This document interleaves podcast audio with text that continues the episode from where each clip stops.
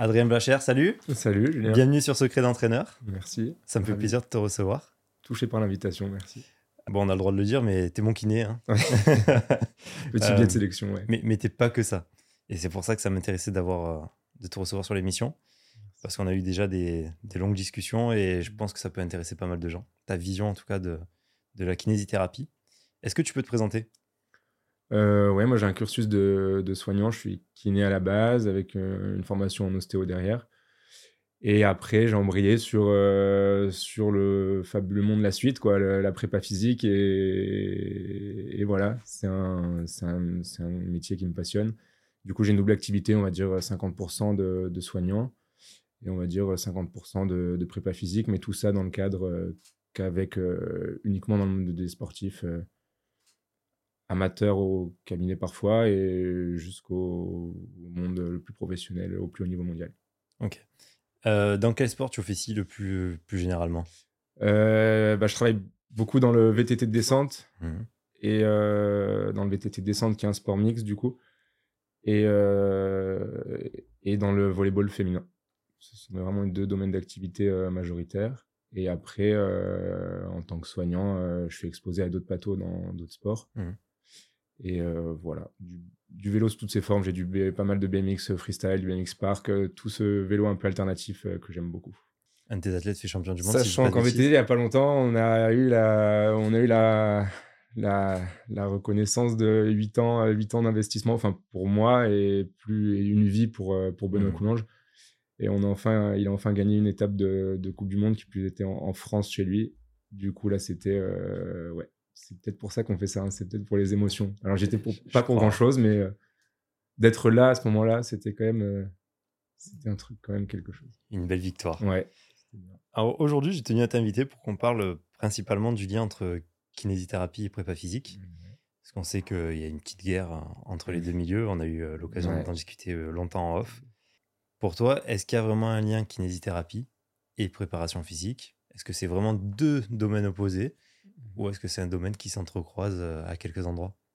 Ah ouais, non, mais pour moi, c'est même pas, c'est même pas un domaine qui s'entrecroise, c'est deux, c'est, c'est la même chose en fait. Pour moi, c'est juste une, la même chose à différents moments, quoi. C'est vraiment, euh, on est sur un, sur un, c'est sur un prisme de, sur une échelle de contraintes, on va, eh ben, on va s'adapter à, la, ce que peut tolérer la personne, l'athlète, à un moment donné. Alors, euh, ouais, si c'est du post-op, on a mis une grande case, une grande famille qu'on a dessinée et on a mis des trucs dans la tête des gens dans l'école, plus ou moins qualitatifs, et on a dit, eux, ils seront kinés et c'est ceux qui vont s'occuper au début de la contrainte, quoi. Mmh. Mais en fait, le prépa, c'est juste euh, la suite de la contrainte. C'est OK, il, il, a plus de béquilles, il peut courir. Ben, vas-y, on appelle ça comment maintenant? On va appeler ça prépa physique? Ouais, ça sonne bien, on va faire ça. En fait, pour moi, c'est juste la, c'est juste la même chose. Et puis au même titre, il n'y a pas que nous. Hein. on pourrait même presque dire euh, les appâts, ils sont dans le game aussi. Euh, enfin, j'en sais rien quoi. Le, peu importe, on peut tout mettre plein de gens dans cette dans cette frise. Mais pour moi, on fait tous la même chose quoi. On réfléchit on applique une contrainte pour optimiser le fonctionnement du corps. Quoi. Après, euh, quels sont les objectifs de l'optimisation du fonctionnement du corps, on verra, mais après, on s'adapte. Ouais. C'est super intéressant parce que, effectivement, c'est un cadre qu'on retrouve dans pas mal de métiers de l'entraînement finalement. Et c'est très dur de délimiter ces métiers. Par exemple, en ce moment, on bosse pour euh, recréer un, une sorte de syndicat de prépa physique avec pas mal d'acteurs euh, nationaux à top niveau. Et en fait, on est bien embêté pour définir ce qu'est la préparation physique parce qu'à chaque fois, on retombe sur des définitions soit qui existent, mmh. soit des trucs un peu flous, soit trop généralistes, soit trop spécialistes. Euh, donc ta définition est, assez intéressante, je trouve. En tant que kiné, est-ce que tu, vas prendre des athlètes en charge euh, pour leur préparation physique en amont Parce que ça, ça peut être une des différences. Tu parlais de temporalité. Mmh. Est-ce que ça t'arrive ou est-ce que c'est vraiment la casquette préparateur physique qui intervient Par exemple, sur la prévention des blessures? Qui doit intervenir? Ah, en fait, c'est trop dur à dire et c'est pour ça que moi je sais pas trop. En fait, j'ai trop du mal et, je suis pas. Enfin, je ça veut rien dire. Hein. Je sais qu'il y a y a beaucoup de kinés et des, des, des, des, machines au masculin et au féminin par rapport à moi. Moi, je suis, je suis un bébé, mais il y a beaucoup de gens qui sont avec cette problématique. En fait, nous, les kinés, mmh. on a cette problématique parce qu'on est, on se sent pas extrêmement légitime dans la prépa. Euh, ça dépend des mondes, mais on nous accepte plus ou moins dans le monde de la prépa avec cette casquette de kiné, ce que aussi je peux comprendre vu comment on nous a catégorisé machin. Et bah, du coup, dans moi, dans le fond, de mon côté perso, bah, j'ai j'ai du mal à répondre à ça parce que j'ai créé cette, mon, ma manière de pratiquer, d'expérimenter, de, voir les choses. Et pour moi, en fait, c'est tout la même chose. Donc, j'interviens avec euh, ma casquette. Alors après, c'est pas forcément la meilleure. C'est pas, c'est une casquette que j'ai choisi de me construire pour essayer de sortir de, de ce cadre euh, hyper défini. Alors, ça veut pas dire que je n'accepte pas de, dans certaines structures pro, par exemple, de collaborer avec des prépas physiques et de pas empiéter sur leur travail ou de juste de partager, quoi. C'est, c'est comme ça. Et puis, il y a des gens. Euh, la force de l'expérience, ça existe aussi. En fait, dans l'entraînement, il y a des gens, ils ont mille fois mon expérience. Donc, euh, à un moment, je peux juste collaborer, aider à avancer et écouter aussi, tu vois. Mais euh, il y a, dans mon monde, dans le monde standard où quand tout va bien, eh ben, je me sens légitime avec ma casquette et je ne saurais pas trop dire laquelle c'est, de dire, bah là, c'est de la prévention. Alors, ouais, euh, peut-être que la personne voit ça comme de la kiné parce qu'on est dans mon, au sein de la structure de soins, dans le centre où on fait de la kiné. Et peut-être que quand on est en déplacement euh, au bout du monde et que je suis avec la casquette, euh, enfin peu importe de plus large, et ben peut-être qu'avec mes athlètes, ils préfèrent me voir en tant que prépa physique parce que ça les rassure et qu'ils ont mal nulle part et qu'ils sont pas euh, et qu'ils sont en pleine possession de leurs moyens, donc ils n'ont pas besoin du kiné. Là, c'est le prépa qui est avec eux. Alors j'aurais du mal à répondre à j'aurais du mal à répondre à ce truc très catégorique et à dire qui est la casquette. Après, euh, je pense que c'est dans le monde idéal, c'est indissociable. Des, les deux visions sont indispensables, quoi. Donc mmh. le prépa doit faire de la prévention et le kiné doit avoir euh, des compétences et comprendre pourquoi il fait de la prévention, quoi. Ça c'est. Ouais. Et à quel euh, à quel stade s'arrête la prévention et ça c'est toujours complexe. Parce que si tu renforces des ischios par exemple pour ta chaîne de course, ouais. est-ce que tu les renforces pas aussi pour tes changements d'appui? Donc c'est une forme de prévention. Bah, bien sûr. Tu vas faire de l'hypertrophie sur tes Mais gars. est-ce qu'on fait pas que de la, prévention En fait, bah voilà. C'est moi pour moi c'est ça. Enfin de toute façon, euh, je suis absolument d'accord. En fait, on passe notre vie à faire de la prévention en fait. Mmh. C'est tout. Et même un prépa physique, euh, même qui tu veux, en fait, on fait de la prévention. Quand on optimise euh, le développement athlétique d'une équipe de volley, et en fait, quel est le but ultime? Bah, C'est juste de ne pas avoir de blessés en fait. Enfin, avoir, ouais, d'avoir des filles ou des mecs performants, mais Performance, ça veut dire quoi? Ça veut dire pas blesser et adapter à la contrainte qu'ils vont mettre sur leur corps, quoi. Mm. Pour être le plus performant possible, ok, mais le but, c'est ça. Et, euh, voilà. Mais j'avais, enfin, enfin, dans mon expérience personnelle, j'avais eu un, bref, un entretien avec un club qui euh, discutait pour euh, changer de prépa et tout. et du coup, j'avais, on avait déjà eu des entretiens avec l'entraîneur et tout. Et dans la discussion, les questions arrivaient. Il disait, mais en fait, comment, c'est Bon, il connaissait, à mon avis, pas grand-chose en prépa physique, mais il disait c'est quoi le but euh, Qu'est-ce que c'est votre manière de travailler euh, Qu'est-ce que donc euh, bon, je décris très sereinement ce que j'ai, enfin techniquement comment je vois le truc, mais en termes de logistique. Et je lui dis à la fin, mais en fait le but ultime pour moi, ma quête à moi, c'est qu'on passe une saison avec le moins, de, avec le moins de blessés possible. Mais le mec, en fait, je l'ai senti à ce moment-là, il était vraiment déçu par ma réponse, quoi. Alors pour moi, moi j'étais mais convaincu de, de, mon truc, quoi. Je disais mais... non, le mec, je sais pas ce qu'il voulait entendre. Il voulait, oui, il voulait entendre comme tout le monde. On est tous d'accord, faut sauter haut, taper fort, ok. il voulait des Robocop. Mais il voulait des Robocop. Je lui ai dit mais le but, c'est quand même pour moi le, truc ultime, c'est qu'elle se blesse pas, quoi. Hmm. Et après, on... pourra considérer qu'on a déjà fait une bonne part du boulot. Donc en fait, pour répondre à la question, pour moi, ça s'arrête jamais la prévention. Enfin, c'est et justement, quand tu vas chercher la quête du haut niveau, du très très haut niveau, euh, par exemple une médaille olympique, on sait qu'on flirte avec la limite à chaque fois. Mmh. Est-ce que parfois il faut pas, avec l'accord bien évidemment de l'athlète et de l'entraîneur, dire bah, peut-être finalement qu'on va prendre des risques, mais par contre, mmh. si le risque est payant, tu es champion olympique, si ça pète, euh, au revoir. Ouais, c'est ça. Est-ce que ça, c'est quelque chose que toi, tu as déjà fait dans ta prépa physique Est-ce que c'est quelque chose que tu éthiquement, tu, tu valides ou pas? Alors, je suis pas hyper partisan du. Euh, on peut pas faire du. Enfin, tous les sportifs à haut niveau ont des douleurs quelque part. Je sais pas, j'ai du mal, on en parle encore hier. J'ai du mal avec ce postulat de base où on se dit, euh, quoi qu'il arrive, ils forcent trop sur la machine et ils auront mal. Alors peut-être peut juste qu'on n'arrive pas à préparer le corps humain assez pour aller assez loin. Peut-être que c'est notre faute aussi, hein, j'en sais rien. En fait, ça, je sais pas. Euh, en termes pratiques, ouais, par contre, je pense que parfois, bah, en fait, c'est pas notre quête, c'est la leur, c'est les gens avec qui on, qu'on mmh. accompagne. Même notre truc, c'est 1%, c'est 0,5% là-dedans, mais c'est leur quête. Et si leur quête, c'est ça, bah pour moi, si c'est un consentement, quoi. Ok, tu veux ça, j'ai mes connaissances qui peuvent t'aider. On est plein à avoir des connaissances qui peuvent mmh. t'aider à faire ça. Peut-être qu'il va falloir pousser le curseur dans une zone qui est un peu inconnue. On prend le risque, on prend pas le risque. On prend le risque, ouais, ok. Bon, ben go, allez. On retourne à la salle, on va faire des trucs. Tu retournes sur ton vélo, pourquoi pas, et on va essayer de travailler des trucs euh, que tu n'as pas eu de travailler, et on va sortir de cette zone. Et en VTT de descente, j'ai des heures de discussion avec eux. Bah, parce qu'en fait, la quête, c'est euh, je, suis, je, suis le je suis deuxième mondial, je vais être premier. En fait, là, il n'y a plus, plus d'autres évolutions possibles. Quoi. Et du coup, l'idée, c'est des processus, mais c'est pas, c'est pas un truc tout seul. Hein. c'est vraiment euh, c'est des mmh. processus de staff globaux. C'est comment on va passer de 98% d'investissement dans la descente où du coup euh, ça va, je suis à fond, mais je sais que je vais arriver en bas, que je tombe pas, mais que je suis à bloc, quoi, à le 101% ou dans le dernier virage, mais en fait je suis pas sûr à cette vitesse, en poussant aussi fort dans mes pieds, dans mes mains, je suis pas sûr que tout tienne en fait. Mmh. Bah je sais pas en fait, je sais pas. Ok, on a fait euh, tout ce que tu veux sur ton pattern de pousser, on a tout travaillé, tout, enfin peu importe. Mais il y a un moment, il y a une inconnue. Ton cerveau ne connaît pas, c'est peut-être ses vitesses. Ton cerveau ne connaît pas cette zone, la frontière avec laquelle tu vas jouer. Et du coup, ben, ben. Et pour euh, de manière très concrète, euh, si on parle de, de Benoît Coulange qui a gagné cet été, il est passé, ça fait deux ans que tout le monde attend qu'il gagne. Mais en fait, ça fait deux ans qu'il y a des problèmes, quoi. Il y a deux ans qu'il tombe. En fait, il apprend à tomber, quoi. Parce qu'en fait, euh, il y a des qualifs, des demi-finales, des finales, mais et ben, en fait, le seuil se recule à chaque fois parce que c'est un apprentissage. Et nous, on n'a jamais trop douté de ce truc. En fait, c'est juste, soyons confiants, c'est juste un apprentissage. Il faut apprendre à sortir, à aller flirter avec la zone. Et puis, à un moment, il va falloir apprendre à sortir de la zone.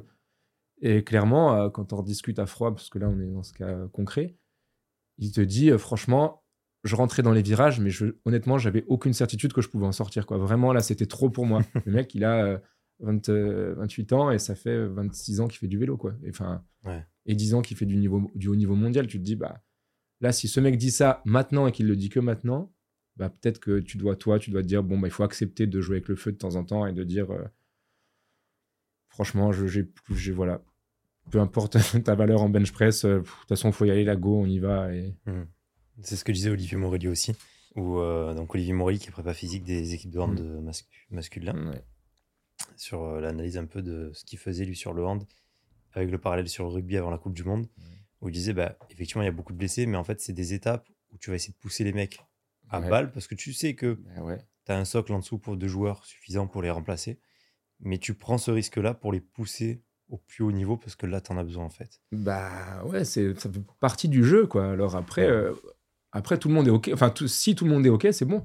C'est ça. Si tout le monde est OK, il n'y a aucun problème. Là où ça devient problématique, c'est pousser euh, des gamins qui n'ont pas envie d'être poussés. Mmh. C'est, euh, enfin, tu vois, il y, a assez d'exemples assez sordides pour que mmh. les énumérer, mais tu vois, il y a des moments où il faut pas le faire en fait. Et on est tous d'accord. Mais y a, si tout le monde est d'accord, que le contexte dit, purée, ça a l'air d'être maintenant, ouais, ça a l'air d'être maintenant, Coupe du Monde en France, on est les boss, euh, là, les gars, c'est maintenant ou jamais. De toute façon, on va être champion du monde.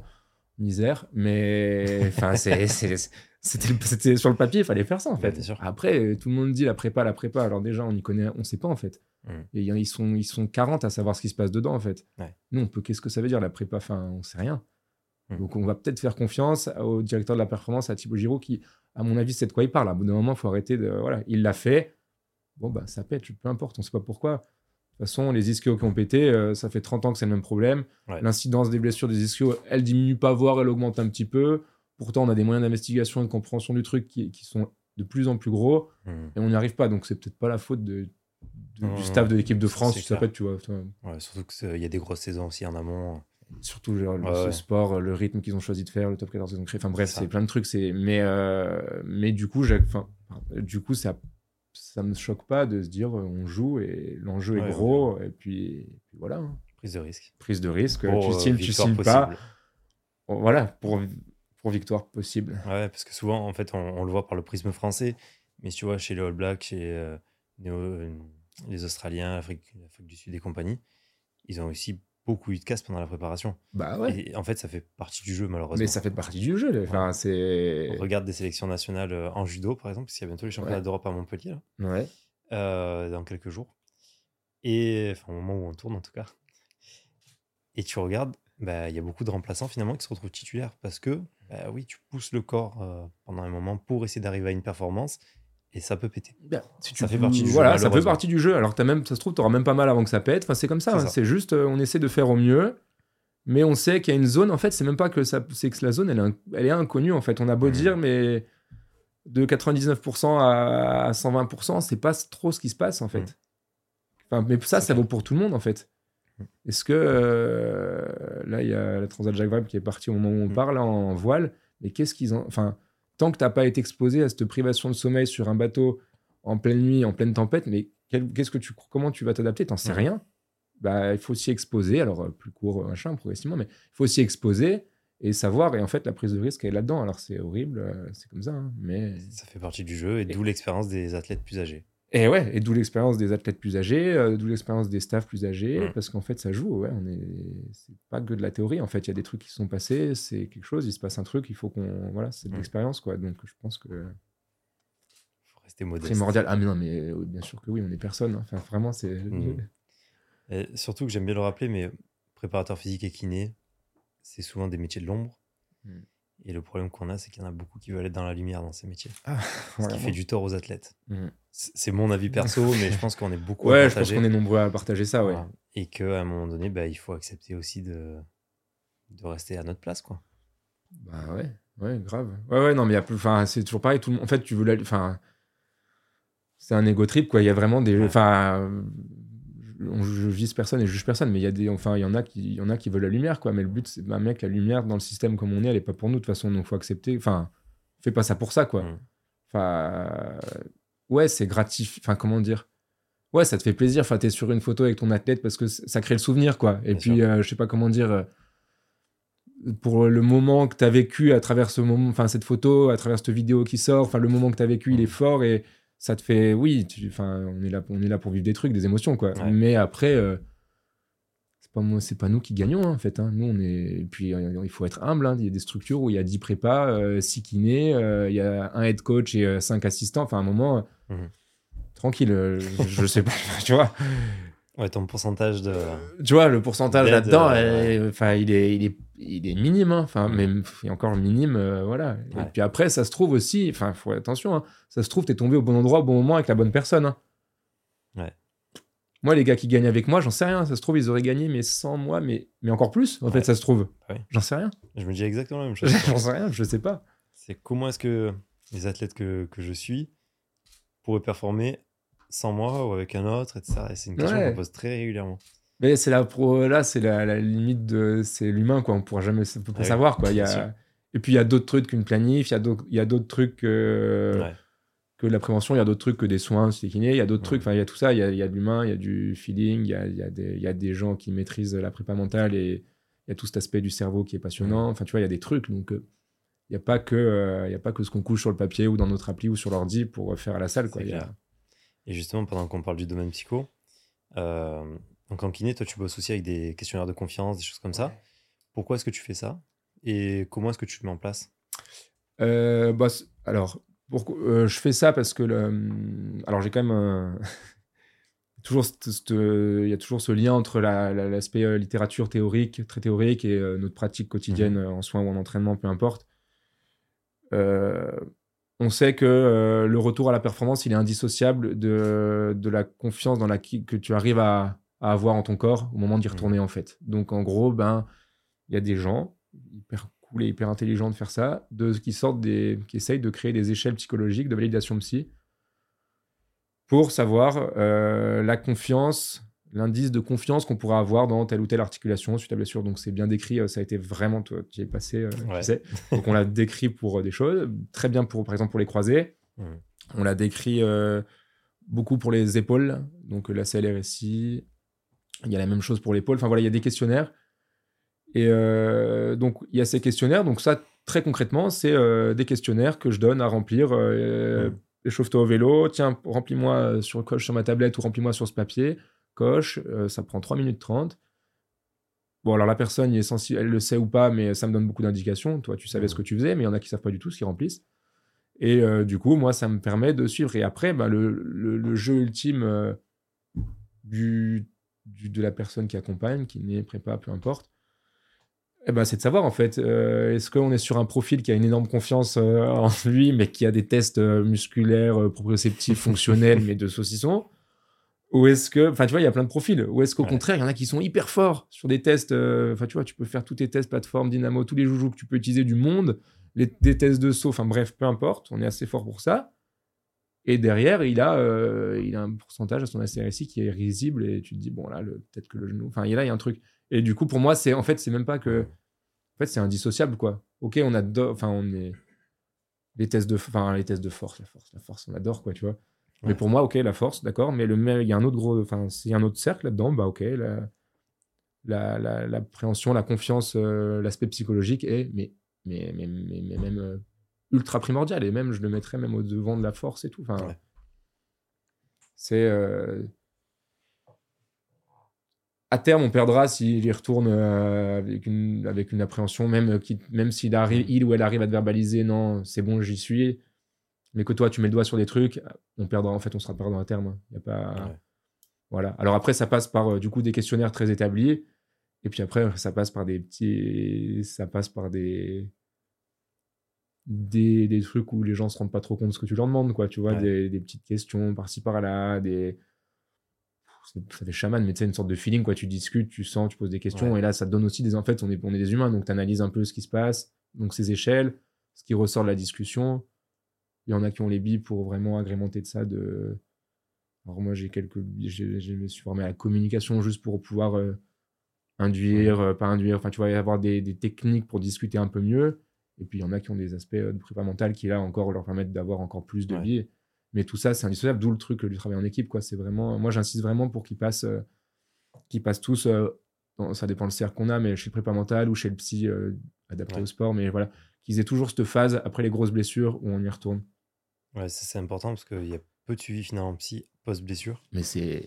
Et c'est primordial. Mmh, bah ouais, je... ouais. Enfin, je... moi, j'ai beaucoup... j'avais beaucoup aimé le bah, tous, les, tous les reportages qu'on avait pu pouvoir passer sur euh, Teddy Riner et, mmh. et sa prépa et ses échecs et ses nombreuses réussites. La préparatrice mentale euh, qui l'accompagne et qu'on a beaucoup vu à juste titre.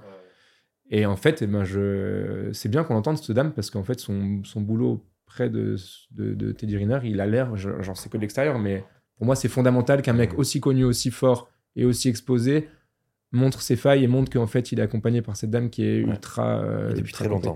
Et depuis, euh, ouais. Depuis est sur l'INSEP, depuis, ses 15 ans, je crois. Et en fait, ouais.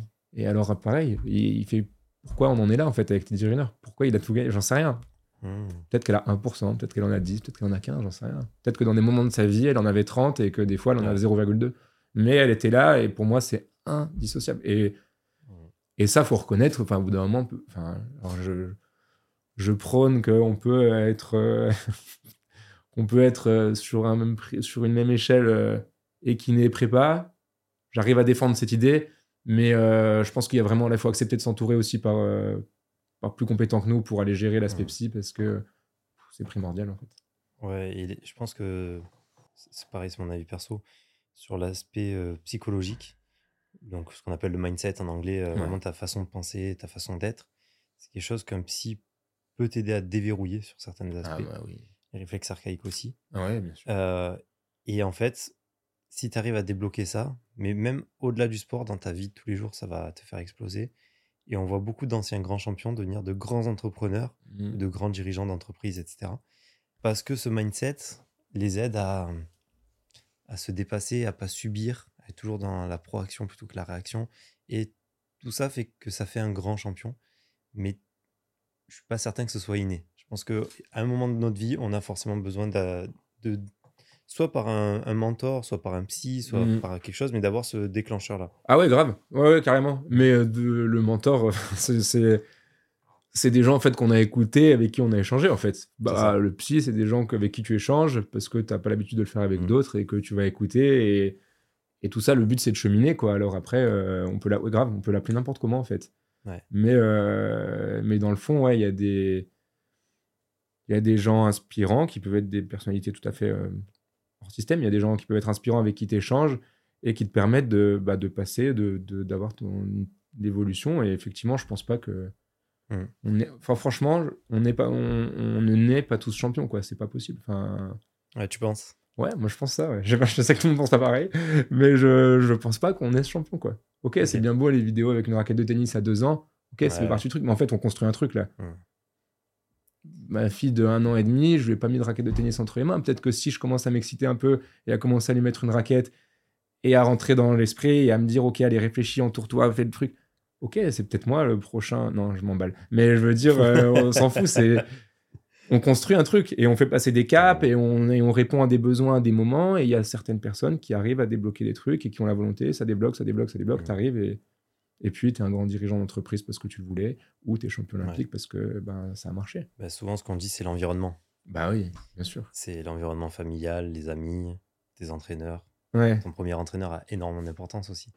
Ah bah oui. Comment cette personne t'inspire. Ben oui, même ton, ton premier entraîneur, t'es, t'es- enfin, les gens avec qui tu grandis, Mm. on va dire ton, Ouais, euh, tes parents, euh, et t'es des gens que, qui te construisent ton premier entraîneur. Enfin, franchement, moi j'ai des souvenirs, mais j'ai, j'ai joué au basket tr- très longtemps, et je m'en rappelle presque de tous mes entraîneurs, moi, c'est sûr, mais j'ai des souvenirs marquants euh, d'entraînement alors que j'avais 5 ou 6 ans, et je saurais exactement définir ce que me disait cette personne, où elle me, moi, ce qu'elle me dit. Enfin, c'est des trucs, mais c'est parce que c'est un mec qui m'a, mais je le trouvais, mais, mais un ancien, mais euh, incroyable. Incroyable, incroyable. C'était vraiment. euh, mais du coup. euh, mais ouais, enfin, c'était c'était vraiment. Ouais, du coup, t'as des mecs qui te. Enfin, des, des, des personnalités, des femmes ou des hommes, mais qui te, qui te marquent, ouais. Et du coup, bah, c'est l'évolution, c'est l'environnement, c'est l'évolution, c'est ton... ce qui se passe, quoi. Ok. On va repartir sur les blessures. Ouais.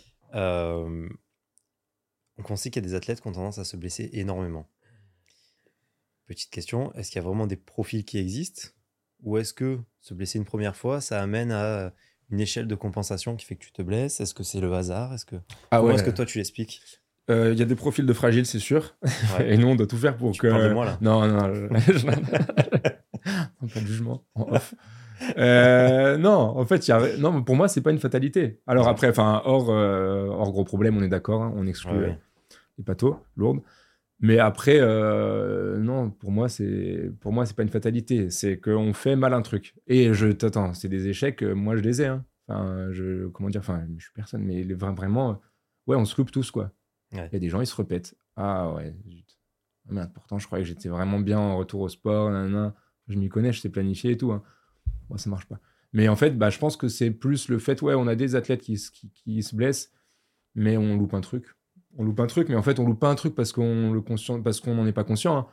On faut aussi accepter qu'on loupe un truc parce que c'est trop complexe pour notre cerveau, en fait. Parce que la blessure, c'est, c'est euh, la blessure, mais c'est un, truc trop compliqué, en fait. C'est, enfin, il y a, on parlait de l'aspepsie, mais il y a tout, quoi. Et puis, en fonction des types de blessures, bah ouais, on sait qu'un mec qui se pète l'ischio, il a quand même il est quand même plus exposé. C'est un des facteurs de risque pour la récidive. Ok, si Mhm. ça t'est déjà arrivé, ça peut te réarriver. Ok, on est d'accord. Mais est-ce qu'on peut. Enfin, voilà.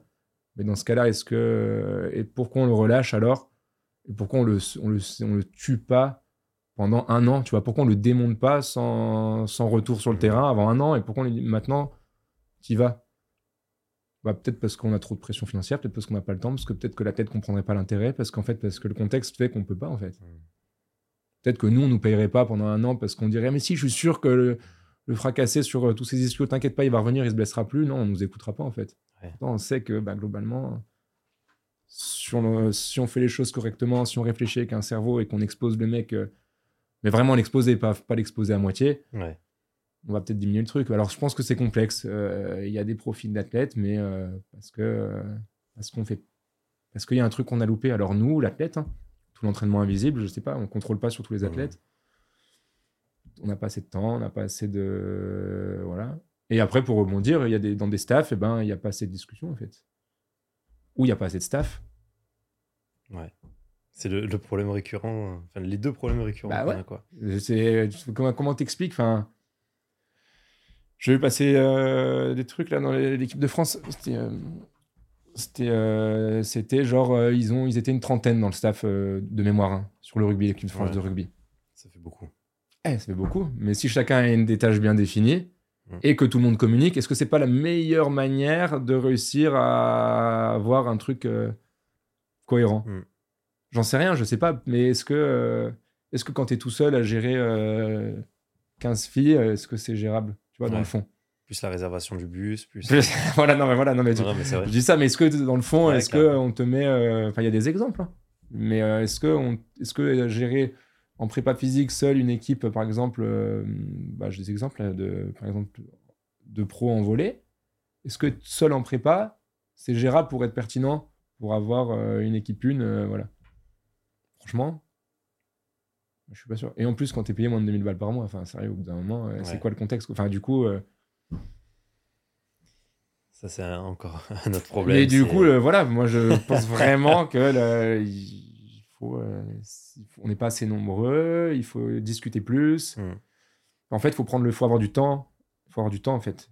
Du coup, le temps, ben, il va falloir le payer, mais il faut du temps. Et du coup, ce temps-là, il nous permettrait, je pense, de, lutter contre ces profils d'athlètes fragiles. Il y a un truc, il y a un truc qu'on loupe. On n'est pas, on n'est pas sportif de haut niveau si on est fragile. En fait, ça n'existe pas. Et un truc qu'on entend souvent, c'est l'hyperlaxité qui provoque des blessures. Ouais. Est-ce que c'est vrai? Est-ce que c'est pas vrai? Ah. Comment toi tu le vois? Suis un peu binaire. La vraie, vrai ou faux, enfin des brutes. euh, non, la, la, la vraie patho d'hyperlaxité, elle est, elle est gênante pour sport de haut niveau. Le vrai hyperlaxe. Après, euh, ouais, t'as vu, je suis hyperlaxe, je touche, mes, je touche mes orteils quand je suis debout. Non. Ok, mec, non. non. Donc, la vraie hyperlaxité, ouais, ça, c'est une patho. Euh, ça, c'est un vrai suivi euh, en médecine du sport. Il nous faut des, il nous faut des billes parce que ça, c'est un risque, ouais, ouais parce que l'hyperlaxité, ben, t'as beau, tu peux faire tous les, tous les cars, euh, tous les pages ce que tu veux, le contrôle en fin d'amplitude, il, va être dur chez un hyperlaxe. Donc, euh, la vraie hyperlaxité, oui, mais on parle de vraie hyperlaxité. Hein. Après, Comment est-ce que tu définis justement une personne hyperlaxe? Est-ce qu'il y a des tests précis ou est-ce que c'est un niveau de, de, mobilité articulaire qui est vraiment extrême? Il y a vraiment des tests cadrés alors là, je sais, je pourrais pas te répondre. Je, je, enfin, je pourrais pas te répondre. Euh, la patho d'hyperlaxe, pour moi, elle, euh, elle me vient sur. Enfin, pour le coup, là, c'est un truc où je fais quand même vachement confiance au diagnostic médical, au marqueur sanguin, au, enfin, ce que tu veux. Euh, j'avoue que je ne sais pas si on peut. Euh, enfin, je ne sais pas si on peut l'évaluer. Oui, on peut l'évaluer. On entend souvent des gens qui te disent ouais, je suis hyper lax, je suis hyper lax. Voilà. Euh, Après, pour moi, on est tous d'accord. On fait des, on fait des, on teste ce qu'on peut appeler, ce qu'on peut appeler la souplesse. On peut la tester. On peut aussi comparer ça à de la vraie mobilité. On peut mettre tout ça en, tout ça en balance pour juger est-ce que ouais il y a une zone de danger ou oui il y a une très grosse mobilité passive et en termes de contrôle musculaire on est vraiment il manque 30 degrés quoi sur l'épaule Là, tu te dis le différentiel actif, passif, actif. Ok, je sais pas si c'est de l'hyperlaxité, on va voir. Mais en tout cas, va falloir, euh, il faut combler ce manque. Alors, est-ce qu'il est comblable? Ok, tu as, des antécédents, tu es au courant, tu as des trucs. On va, voir le médecin, on va voir le médecin qui te suit, je passe un coup de fil, est-ce que vous avez connaissance de ça Ok, bon voilà. Après, c'est surtout sur. Enfin, ok, je suis souple, de je suis souple ou pas de l'épaule, mais l'hyperlaxité, c'est pas un truc qui va sélectionner une articulation. Hein. Ouais, complètement. Donc, euh, ok, il y a ce test où tu peux, euh, il y a des marqueurs là, je crois que ouais, les tests, c'est le plus, voilà. Mais bref, mais en tout cas, on peut aller vérifier sur plein d'articulations. Ok. Avoir une énorme amplitude d'épaule, c'est pas être hyperlaxe de l'épaule. Hmm. C'est peut-être juste être un volleyeur qui attaque de l'épaule droite depuis 25 ans. pas. Exactement. Tout dépend s'il y a des anginites ou pas.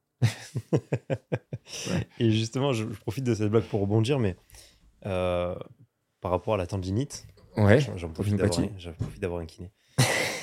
en fait, euh, non, j'ai lu pas mal d'études sur les grimpeurs. Et c'est un peu pareil, je pense, dans tous les sports. Quand tu fais passer des échos ou des IRM sur certains types de sportifs, hmm. tu retrouves qu'il y a des tendinites dans tous les sens. Et eh ouais. Qui sont pourtant non douloureuses. Ouais. Est-ce que la tendinite, c'est juste une adaptation du tendon à, des actions répétées? Ou est-ce que c'est vraiment une pathologie handicapante etc. Ouais. Alors encore, enfin, donc ça c'est quand même, ça c'est ultra documenté et hmm. là je trouve qu'il y a eu un gros gap euh, dans le monde des kinés et qui est salvateur. Euh, depuis, on va dire, euh, depuis euh, les 2000, 2008 avec Ebony Rio, Jill Cook, enfin des, des, des, femmes qui ont vachement publié et étudié ça.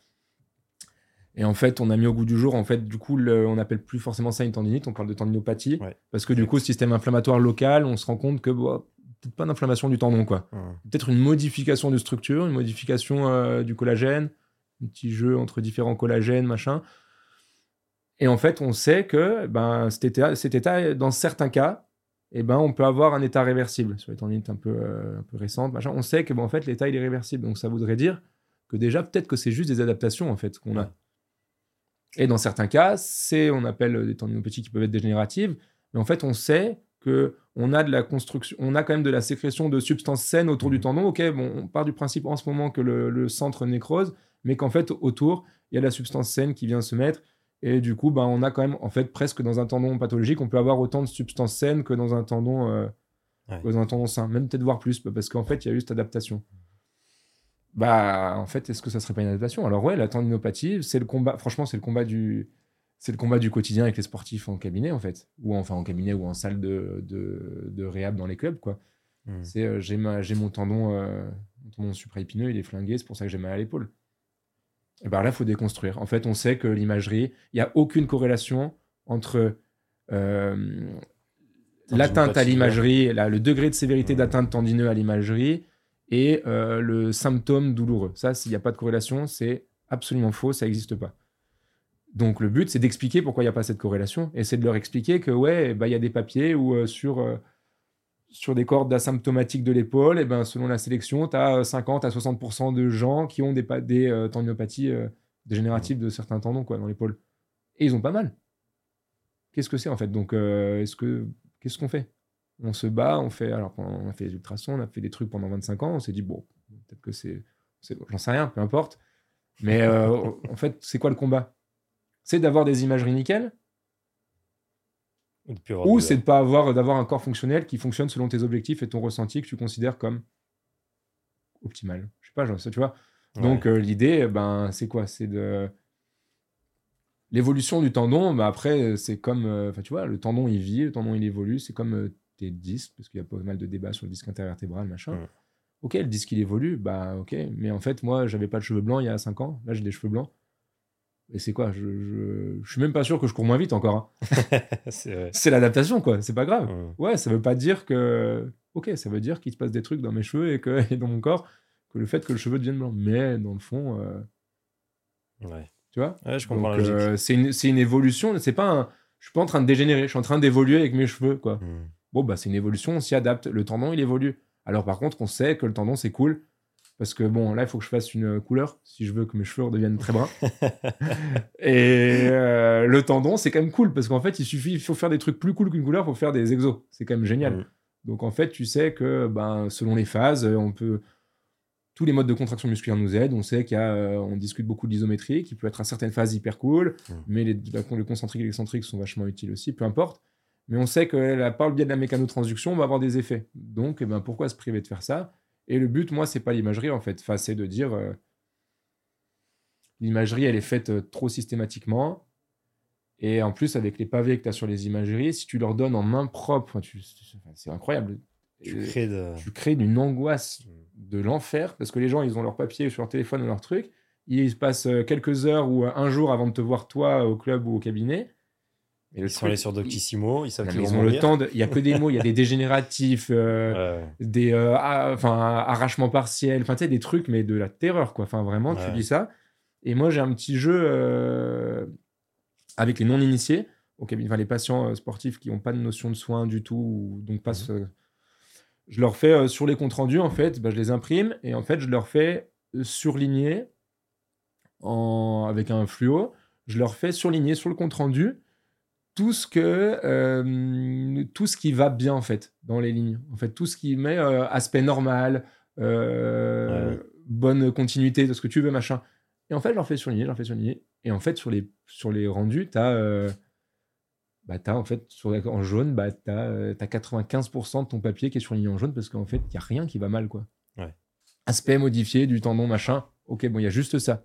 Donc après là tu déconstruis tranquillement tu rassures tu dis en fait le but voilà mais euh, enfin enfin quand même c'est les corps les contraintes appliquées au corps bah, elles entraînent des, des adaptations du corps quoi donc un judoka il a des adaptations le Mm. mec qui fait de la descente à longueur de journée bah, avec les contraintes qui se met jets qu'il prend bah, il a des adaptations Euh, le volleyeur ou la volleyeuse bah, en fait il y a des adaptations Heureusement. si, bah, heureusement. Mais sinon, en fait, on serait tous forts super vite. Oui. Franchement, je sais de quoi je parle. Au volet, c'est compliqué. Donc, euh, non, mais sinon, bah, tu vois, tu, tu... ça Ouais. marcherait direct. Et justement, comment ça se fait qu'une tendinopathie peut faire mal à certains moments et pas à d'autres? Est-ce que finalement c'est quelque chose qui est autour? C'est les adaptations qui font mal? C'est quoi? Bah, en fait, c'est le. hum, C'est la, même rép- la même réponse pour tous. Et on va dire que c'est le- bah, c'est ce qu'on appelle le modèle biopsychosocial, en fait. Mm. C'est quel est l'impact dans, la, dans, ce, dans ce grand truc où, bonjour, j'ai mal? Là-dedans, qu'est-ce qu'il y a, en fait? Euh, Ok, bon, on va voir la- le bio, la structure, qu'est-ce qu'elle donne? On va voir euh, enfin, la structure et les choses environnantes, la mécanique pure, ok. Qu'est-ce que, comment, ça, comment ta hanche bouge, pourquoi tu as mal au genou, pourquoi ta, ta flexion dorsale et comment elle est, Ok, on regarde, il y, y a, du bio. Ok, est-ce qu'il y a des structures qui sont endommagées, oui ou non? Et après, moi, j'aime bien faire des, des cercles, quoi. Je vais voir le psycho, ok.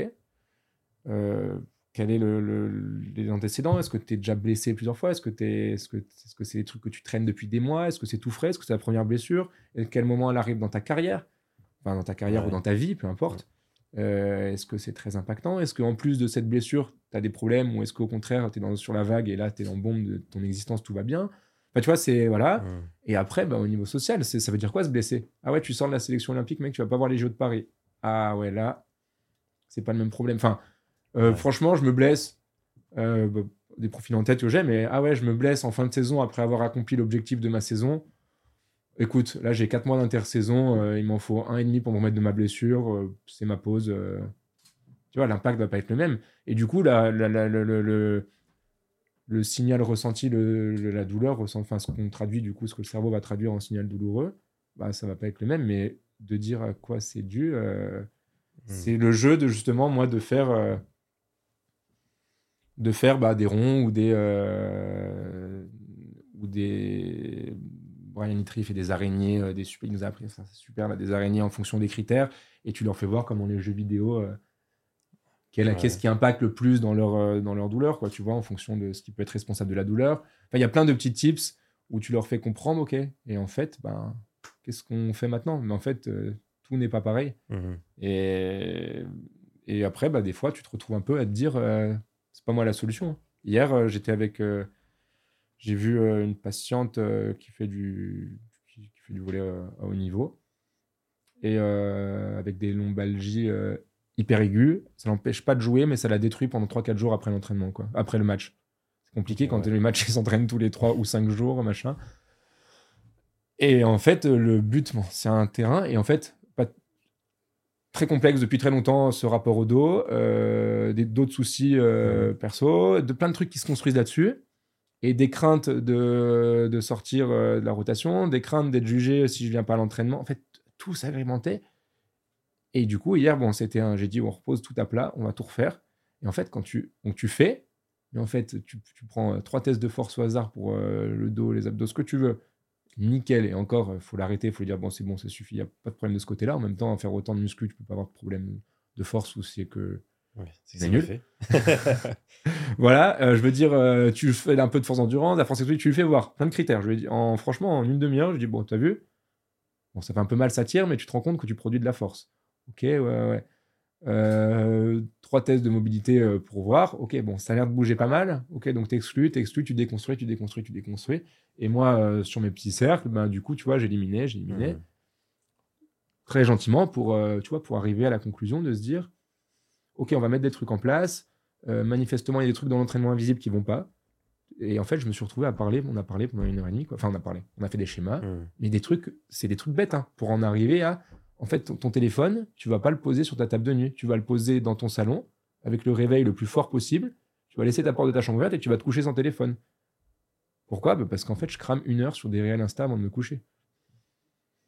En fait, ouais, euh, on peut pas cramer une heure de sommeil quand euh, on doit s'entraîner autant de fois, qu'en plus on a un job à côté parce que euh, on n'est pas assez payé, donc il faut quand même bosser un peu à côté en infirmière, machin.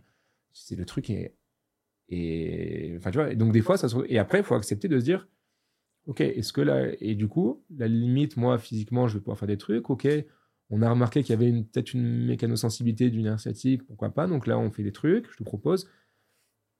C'est une partie de la clé du problème, peut-être tout, j'en sais rien. Mais tu as bien conscience maintenant, avec tout ce qu'on a dessiné, que ben, il va peut-être finalement, il fallait peut-être pas arrêter le suivi psy tout de suite. Tu vois, j'aurais peut-être continué un petit peu. Ah ouais, tu crois? Ouais. Enfin, c'est comme mon avis, mais je pense, ah ouais, bah, je vais peut-être reprendre ça, je vais peut-être mieux dormir, reprendre ça et faire mes exos de, de mobilisation nerveuse pour voir ce que ça donne. Mais en fait, là-dedans, moi, ma compétence, c'est les exos de mobilisation nerveuse. Hein. Le reste. Euh, oui, tu transmets à J'aiguille. Mais l'avantage, c'est que tu as pu cartographier. Voilà, et mais du... mettre le doigt sur les potentiels problèmes qu'il y avait. Voilà, mais du coup, le, et le jeu des prépas, des kinés, tout, c'est ça en fait, c'est de dire, euh, en fait, est-ce que c'est de, c'est quoi le ressort en fait, c'est qui va, comment on peut gérer ça? Et pour euh, une lombalgie, ben, en fait, on a autant de lombalgie qu'on a de personnes. Et je suis pas en train de dire que toutes les lombalgies sont psy. J'ai un autre cas en tête où euh, une femme qui va faire les jeux, euh, en fait, elle, le problème n'est pas dans la tête du tout là. Et il est juste quand on ne tient pas un test de Sorensen plus de 40 secondes, ça marche pas en fait. Ça devient complexe. Et quand le, dos est une arme absolument indispensable dans son sport. Enfin, tu vois, c'est cool. Mais ça veut dire que là, on a des. En fait, là, c'est facile. Tranquille. On se déstresse. On va juste arrêter de focaliser sur le dos et de se dire il marche pas, il est foutu, je peux pas faire un back squat sans avoir mal. Non, ça n'existe pas. On va tranquille se calmer. Tu es en blocage avec le back squat parce que ça te fait mal au dos. Tu sais quoi, on va l'enlever. Il y a des, manières, des milliards de manières de faire du pattern de pousser sans faire du back squat. Et là, si, si les gens qui, si nous, tous ces gens au sens large qui t'entourent, on ne trouve pas, faut tous nous changer.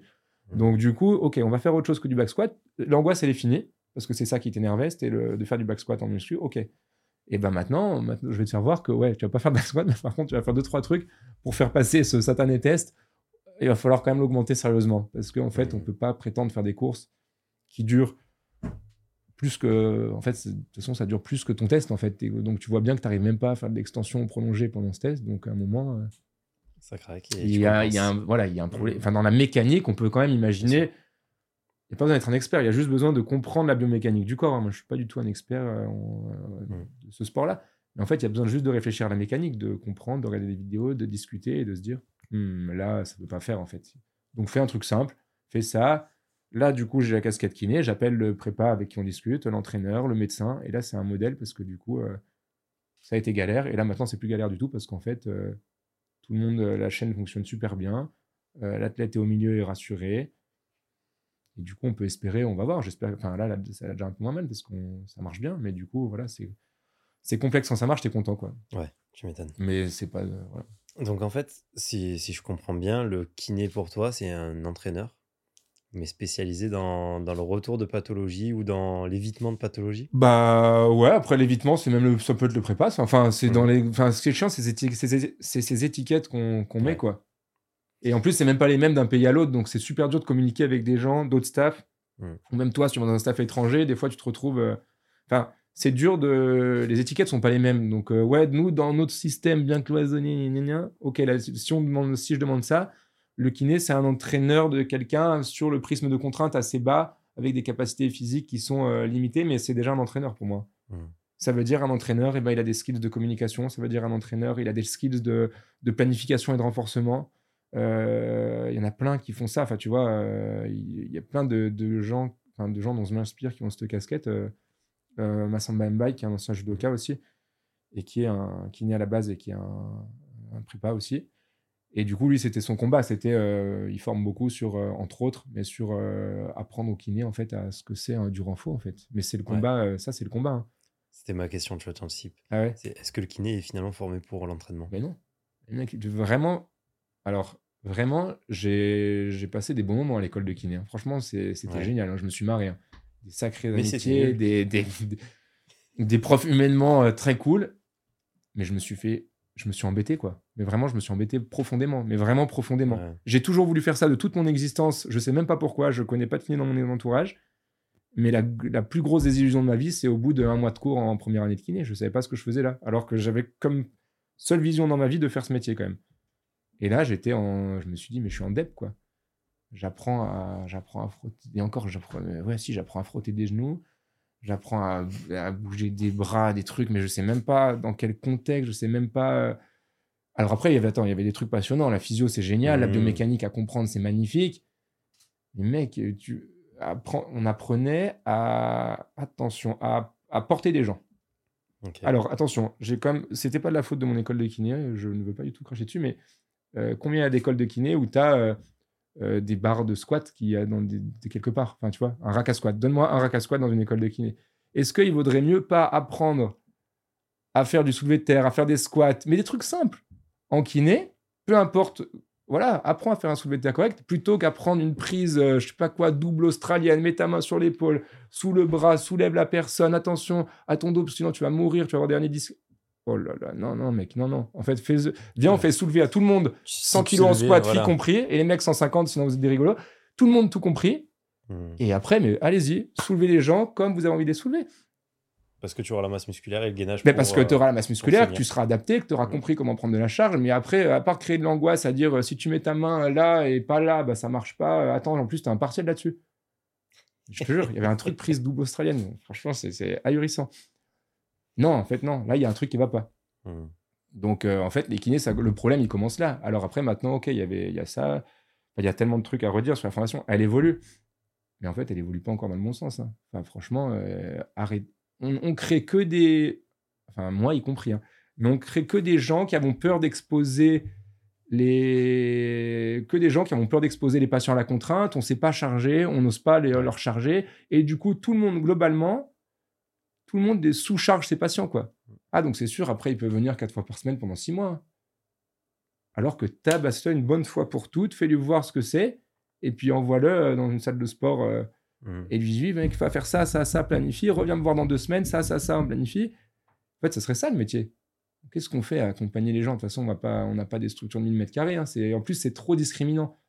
Parce que le métier, comme il est fait, c'est euh, euh, t'es riche ou t'es dans un endroit qui coûte pas grand-chose, et ben du coup, t'as une grande structure avec un plateau technique, des racks à squat, ce que tu veux. euh, euh, t'es moins riche ou euh, t'es dans une ville qui te coûte bien plus cher, et il n'y a pas que Paris, bah du coup, t'as quand même moins de place. Donc en fait, c'est quoi? On fait pas le même soin, et du coup, on- donc non, en fait, non. On- le but, c'est d'apprendre et d'apprendre à planifier. Enfin, franchement, c'est le combat, en fait. Ouais. C'est d'apprendre à planifier. Et c'est pas pour prendre la place des prépas. C'est pour pouvoir avoir un langage commun et dire aux prépas, mec, on en est là. Euh, en termes de. Alors, moi, ma catégorie, c'est euh, kiné, donc j'ai de la connaissance physio-patho, théoriquement un peu plus que toi, parce que c'est comme ça qu'on nous a catégorisés. Donc, j'ai ma connaissance physio-patho. Là, je suis sûr que je peux te le donner à toi, qui a quand même une connaissance normalement plus profonde de l'entraînement avec, euh, avec ce que tu as fait.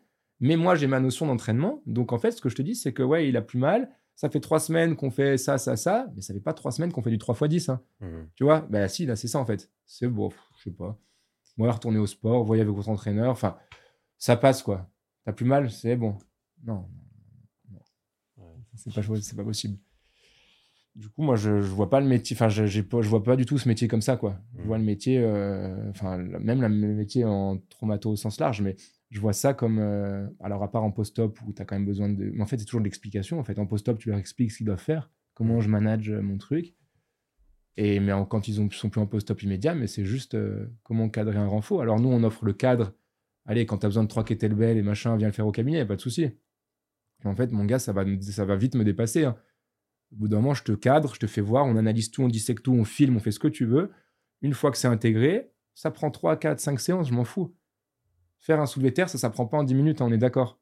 Donc si tu ne sais pas du tout le faire, bah, en fait, il va nous falloir du temps. Mais normalement, tu as les skills pour apprendre un soulevé terre en kiné. Sinon, tu sers à quoi en fait? Enfin, On attend quoi? Qu'il soit nickel et que le prépa, il perde deux mois à lui apprendre un soulevé de terre? Enfin non, c'est non, non, non. Donc nous, on apprend le soulevé de terre et après, tu vas le faire. Tu reviens me voir dans deux semaines. Ok, on replanifie, on va rajouter des skills, on va construire la séance ensemble, tu comprends? Et même moi, je leur apprends à comment construire leur séance. Après, je leur dis, mais c'est pas compliqué. On va construire des séances simples, hein, tu vois.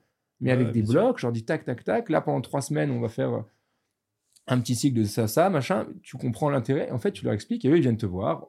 On rebilante, on rediscute, on, on ajuste, on apprend des mouvements, on revoit des mouvements, on en apprend d'autres qu'on voudrait greffer et on repart. Après, tout ça en écoutant la douleur et tout, et bien sûr. Carrément. Mais c'est ça le métier. Et après, c'est pour ça que ça découle tranquille sur le métier de prépa après. Et comment ça se fait qu'on retrouve autant de kiné grand-mère Parce que moi, j'appelle les kinés grand-mère. C'est le kiné que tu vas voir qui te fait euh, trois papouilles. Il te Ouais. fait sous des ultrasons ou avec un. Ouais, parce qu'il y a des kinés grand-mère, c'est du lourd. hein. Ma grand-mère, elle s'est quand même pété la jambe là récemment. Non, il y a Euh, des les kinés, kinés qui vont la voir, ouais, elle ouais. transpire, elle est refaite. Je trouve ça vraiment cool qu'il y ait des kinés grand-mère.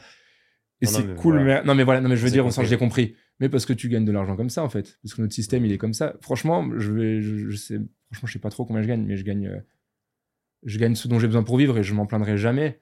Mais je gagne, je pourrais gagner avec le même temps de travail, je pourrais gagner deux ou trois fois plus d'argent tranquille. Franchement, tranquille. Mm. Allez, deux fois tranquille. Trois fois, il faudrait que je sois un peu euh, créateur et que j'achète une ou deux machines en plus. Mais dans le fond, je pourrais Il largement. faudrait que tu, sois dans des EHPAD.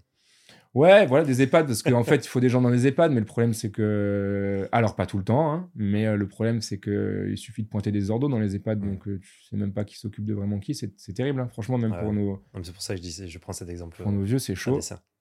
Mais euh, non, il y a des kinés grand-mère, parce qu'en fait, euh, il y a eu les 30 glorieuses de la kiné où euh, on faisait n'importe quoi, en fait, on faisait ce qu'on voulait avec plein de machines.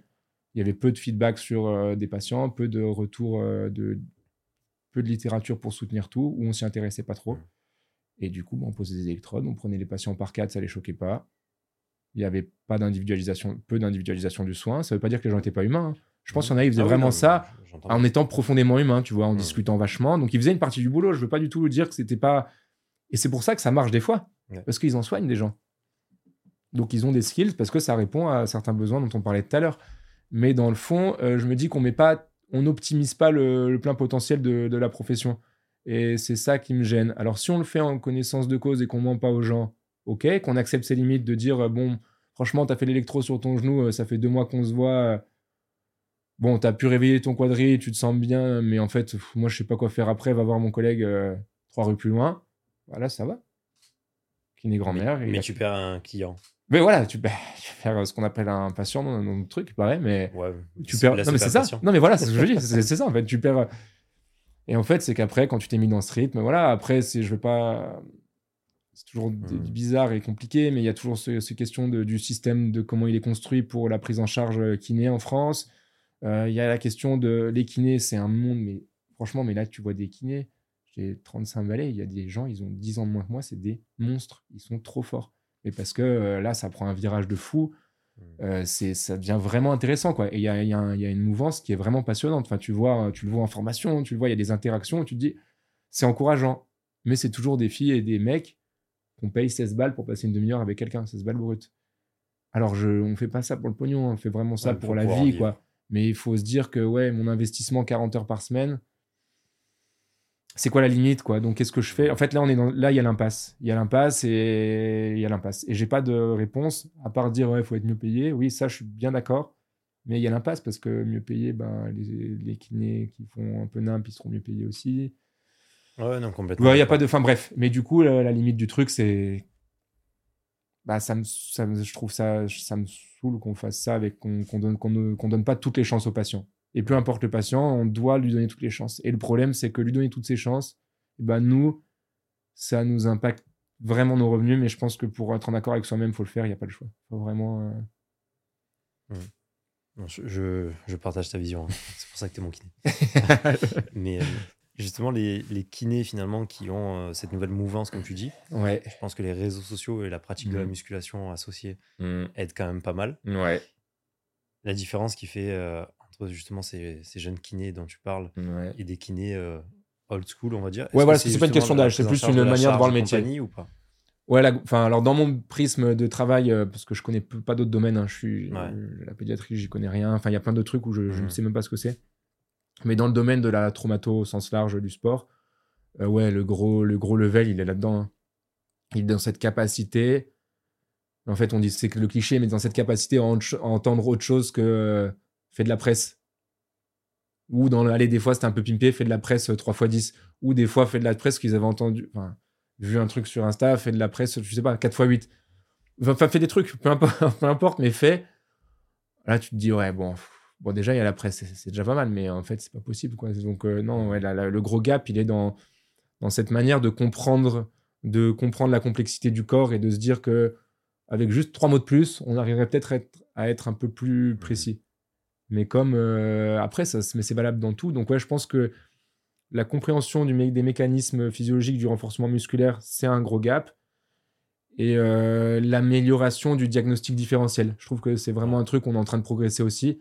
Donc, euh, de reconnaître quand c'est pas de ton ressort, de reconnaître que euh, différencier une atteinte Mhm. tendineuse chronique d'une atteinte peut-être nerveuse dessous, en Mhm. fait, on sait pas, ou des atteintes euh, vasculaires, enfin peu importe. Mais voilà, je trouve que c'est deux gros pôles où on se dit, il y a encore tout à faire chez les kinés. Mais on, voilà, cette, nous, en fait, on, allez, je me mets encore dedans, mais cette nouvelle génération de kinés, on va dire, Mhm. je pense qu'on est plus sensibilisé à ça et que ça rend le truc un peu plus challengeant. Ouais. Et un truc aussi, c'est quand il y a une blessure au genou, ça vient peut-être pas forcément du genou. Eh ouais. ça, il y a très très peu de kinés ou de médecins même. Ouais, alors je parle pas des médecins bien, parce que c'est pas le même système que nous, et Ouais. puis il y a des médecins franchement incroyables. Moi, je, C'est toujours pareil, hein. je- ouais, voilà, c'est toujours pareil. Dans tous les systèmes, il y a des gens qui ont des compréhensions de ouf, et euh, moi, dont je bois les paroles parce que je me dis, putain, c'est quand même des Mhm. machines. Il y a d'autres où je me dis, c'est des, c'est des saucissons, c'est pas possible. On va en reparler après, Mhm. j'ai un truc, mais. Et du coup, oui, le but, en fait, c'est la compréhension globale du corps. Ça paraît hyper bateau de dire ça, mais venez euh, en école de kiné, on apprend ça en fait. Venez, on leur met en lien direct ce que c'est. euh, Ouais, venez, on fait de la physiologie respiratoire sur papier, et puis après, on va se mettre sur un wattback et on va vraiment faire de la physio appliquée, et on va comprendre euh, la différence entre l'effort qui est arrêté à cause des cuisses qui chauffent ou l'effort qui est arrêté parce que tu grilles au niveau que tu n'arrives même plus à faire entrer une demi-millimètre cube d'oxygène, quoi. Enfin, et bah déjà, rien que cette compréhension, c'est déjà comprendre que c'est pas du tout les mêmes mécanismes, et ça, on sait pas, personne, enfin, on nous apprend pas à faire ça au début. Mm. Et on nous apprend pas à dire, mais des trucs simples, hein. enfin, maintenant, on nous l'apprend. Mais euh, moi, on m'apprenait à mettre une poche de glace sur le genou à l'école. Faire du plateau de Freeman, c'est vrai. On a vraiment fait des trucs comme ça. Ou poser des électrodes, on l'a fait. Bon, c'était il y a 10 ans, mais 15, 12. Mais du coup, en fait, on m'a pas appris à dire euh, et un weight bearing enfin un test de flexion dorsale de cheville. Ah ouais, vous avez vu ces papiers, ils sous-tendent pas mal. euh, et pourtant, ces papiers de 2010. Ah ouais, on est en 2010, tiens, à cette époque. Ouais, et ben vous avez vu ces papiers récents, ils nous disent que l'impact de la, que la diminution de la flexion dorsale de cheville, on peut avoir une incidence sur augmenter les pathos, les prévalences augmenter les pathos de genoux. Ah ouais? Et pourquoi c'est en lien? Eh ben venez, on comprend ça en cours, on fait des ateliers pour comprendre ça plutôt. Ah non, non, non, non, non, arrêtez tout, on va prendre des électrodes. Et un mec qui va nous parler pendant 8 heures d'électrothérapie. J'ai rien contre le mec, mais on a loupé. Enfin, c'est là le truc. Enfin, tu vois, pour moi, il- il- et du coup, le, le, le- le truc, enfin, vraiment passionnant, ce que je disais, diagnostic différentiel, c'est vraiment de comprendre le système dans son ensemble. Donc, c'est vraiment de savoir trier. Et après, par contre, quand c'est de ton ressort, bah, c'est de comprendre en fait le truc. Ouais, t'as mal au genou, mais ça paraît tellement évident de se dire. Mais oui, c'est peut-être à cause de l'autre côté, c'est peut-être euh, des chaînes musculaires, des histoires. de- Enfin, peu Mhm. importe, on s'en fout en fait. Mais il y a des trucs. Et, euh, et en gros, euh, en fait, de toute façon, c'est un réentraînement, c'est de l'optimisation du, du fonctionnement du corps. Donc, arrêter euh, sur une entorse de cheville droite de faire du renfort de la cheville droite. Mais tous les patients doivent faire les deux côtés sans aucune discussion. Un exo de genou, bah, tu fais le même de l'autre côté et tu vérifies. ça calibre en plus. Ouais. Ton cerveau, il comprend. Ah ouais, c'est pas mal. Et du coup, vas-y, je vais essayer de recalquer. Et du coup, enfin, trouver des parades, mais réfléchir, réfléchissez globalement. Quoi. Enfin, il faut qu'on réfléchisse, moi y compris. Il faut qu'on réfléchisse globalement. Et, et, sortir de ce mécanisme en tant que kiné de euh, prise en charge de la tendinopathie patellaire du genou droit. Et encore, quand il y a marqué tendinopathie patellaire, ça n'existe Ouais. pas. Prise en charge du genou droit, douleur genou droit, gonalgie. Ok, je m'en fous en fait. Je prends toujours, ok, merci pour leur dos. Ok, ce sera toujours 16 balles, mais c'est pas grave. Et maintenant, on va vraiment, enfin voilà, on est plein. Il y a des milliards de kinés qui font des vrais bilans euh, hyper cool, hyper construits. Et puis chacun y met sa patte. Il y a- tu peux réfléchir à tout. Il faut juste, euh, il faut juste réfléchir en fait. Faut, en fait, c'est ça. Il faut juste réfléchir, mais comme dans tous nos métiers à tous quoi. Et c'est valable pour tous les boulots. Juste avoir la volonté de se dire, attends, mécaniquement, si ça pète là, juste ok, je regarde la structure ici, bon, mais qu'est-ce qui a enclenché ça? Et pourquoi le genou droit pète et pourquoi le genou gauche il pète pas dans le fond? Peut-être le hasard, ouais, ou peut-être pas le hasard du tout. Ouais. On verra. Je sais pas. Oui, et surtout qu'il y a une différence entre un trauma, euh, justement, par rapport à un élément extérieur. Par exemple, un mec en rugby Ouais. qui va te plaquer, Bah oui. euh, qui te met le genou hyperextension, il te pète le croisé. Bah, Bah, tu peux pas y faire grand-chose, en tout cas. Voilà, Euh, et une blessure de croisé sur une reprise d'appui qui pète tout seul. Exactement. Bah pour moi, euh, voilà, c'est des facteurs extrinsèques ou intrinsèques et c'est dans toutes les blessures. hein. C'est comme dans les lésions des ischios. hein. Tu peux Mm. avoir, euh, tu peux avoir des énormes lésions sur des grosses contusions de l'espace, euh, tu as une grosse percussion très forte. Bah, voilà.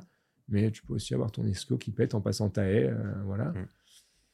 Le jeu, c'est la compréhension du système. Et justement, la compréhension, elle passe par l'analyse et avoir les billes, peu importe où tu es dans, la, dans, le, dans l'échelle de contraintes en- avec ta profession, mais d'avoir les billes pour comprendre.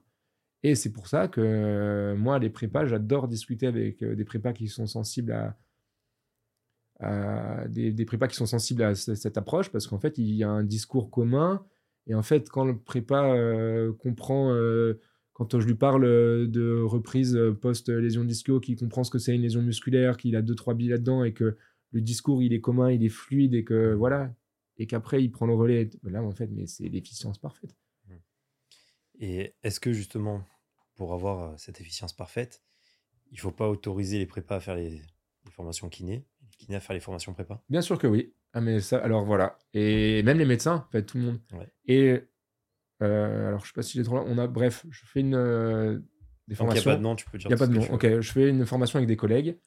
Et on a voulu, euh, on a voulu, c'est une formation sur le, le principe de RTP retour à la parole, le lien entre les kinés et les prépas, justement. C'est un peu mon monde. Et on a voulu, à la base, nous, sur le papier, quand on l'a décrit tous les trois, c'était un truc ouvert et au prépa, et au kiné, et aux médecins. Et même, on voulait faire au sens large, aux entraîneurs aussi. Parce Mhm. qu'en fait, on parle de trucs que tout le monde peut appliquer. Vois, pour faire trois tests fonctionnels, il n'y a pas besoin de. Même euh, mon petit frère, il est ingénieur avec des ordis, il sait faire en fait des tests fonctionnels si je lui explique comment les faire. On s'en fout. Mais en fait, bah non, parce que tu comprends, pour les remboursements euh, de nos organismes qui payent les kinés, ah, donc pour faire des formations, il faut qu'elles soient accessibles euh, qu'aux kinés ou aux médecins d'ailleurs, je crois, mais que aux soignants. Du coup, en fait, on a dû enlever le terme prépa et on peut pas accueillir de prépa dans notre formation. Ouais, C'est hyper nul. En fait, c'est hyper nul parce que le but, c'était justement, nous, de créer une- un échange. euh, en fait, de faire voir que tout le monde était là pour la même chose. Et euh, un coup, c'est nous qui parlons, un coup, c'est les autres. On s'en fout, peu importe qui parle. Mais le but, c'est l'assemblée, quoi. C'est que tous les gens soient là et prépa, kiné, on s'en fout. Mais le but, c'est de faire voir que c'est la même chose. Et bah là, dans le système comme il est construit, t'as pas le droit, faut faire euh, machin.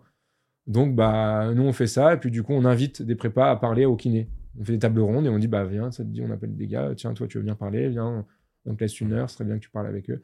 Bah, maintenant, on fait que ça. On fait euh, des, des prépas qui viennent sensibiliser des kinés en plus de la formation, quoi. Mais en fait, c'est pas bien parce que nous, on voulait qu'il y ait un échange avec tout le monde et qu'il y ait des prépas qui se disent euh, Ah ouais, en fait, finalement, la kiné, c'est autre chose que ce que je croyais. Ou des prépas qui se disent Enfin, tu vois, qu'il y a un truc qui se crée, quoi. Mhm. Et que le but, après, c'est de. Mais c'est de travailler ensemble, quoi. Et c'est de se dire En fait, pour moi, dans un. Le kiné et le prépa, alors, soit c'est plusieurs personnes qui font les deux, ben, bref, selon le profil. Mais en fait, c'est sinon, c'est deux, deux personnes qui sont euh, indissociables dans un, dans un club. Enfin, on en parlait avec, euh, avec Samuel Breton, là, qui est un prépa qu'un père en volet, en femme. Et on disait, mais en fait, le projet, on l'a construit, quoi, c'est bon. Mais maintenant, euh, qui va nous prendre à ces conditions? Personne. Ça ne sert même pas de chercher, personne. Ouais. Parce qu'en fait, oui, l'idée, on l'a. En fait, il faut tout faire en binôme parce qu'en fait, tu as un prisme d'analyse qui est un poil nuancé différemment parce que tu n'as pas les mêmes euh, apprentissages initiaux. Et du coup, bah, avec ça, tu peux construire, construire un vrai truc. Ouais. Bah non, sinon, euh, là, non, parce que personne te prend à deux, personne comprend l'intérêt pour, euh, pour le système, personne. Ah, J'ai eu la chance, moi, sur le pôle France de judo, quand j'étais euh, encore étudiant, même avant de bosser là-bas, de rencontrer un kiné qui était très ouvert. Alors, pas forcément formé sur la prépa, etc. Mais on s'est retrouvé finalement à bosser, mais d'une façon. Donc, moi, j'a- j'a- j'adorais parce que, en gros, moi, j'avais des, des athlètes blessés. Euh, lui, il venait deux fois par semaine sur le pôle et il faisait les soins. Ouais. Et il me disait, bah derrière, voilà, il faudrait qu'il bosse ça, ça, ça, ça, ça.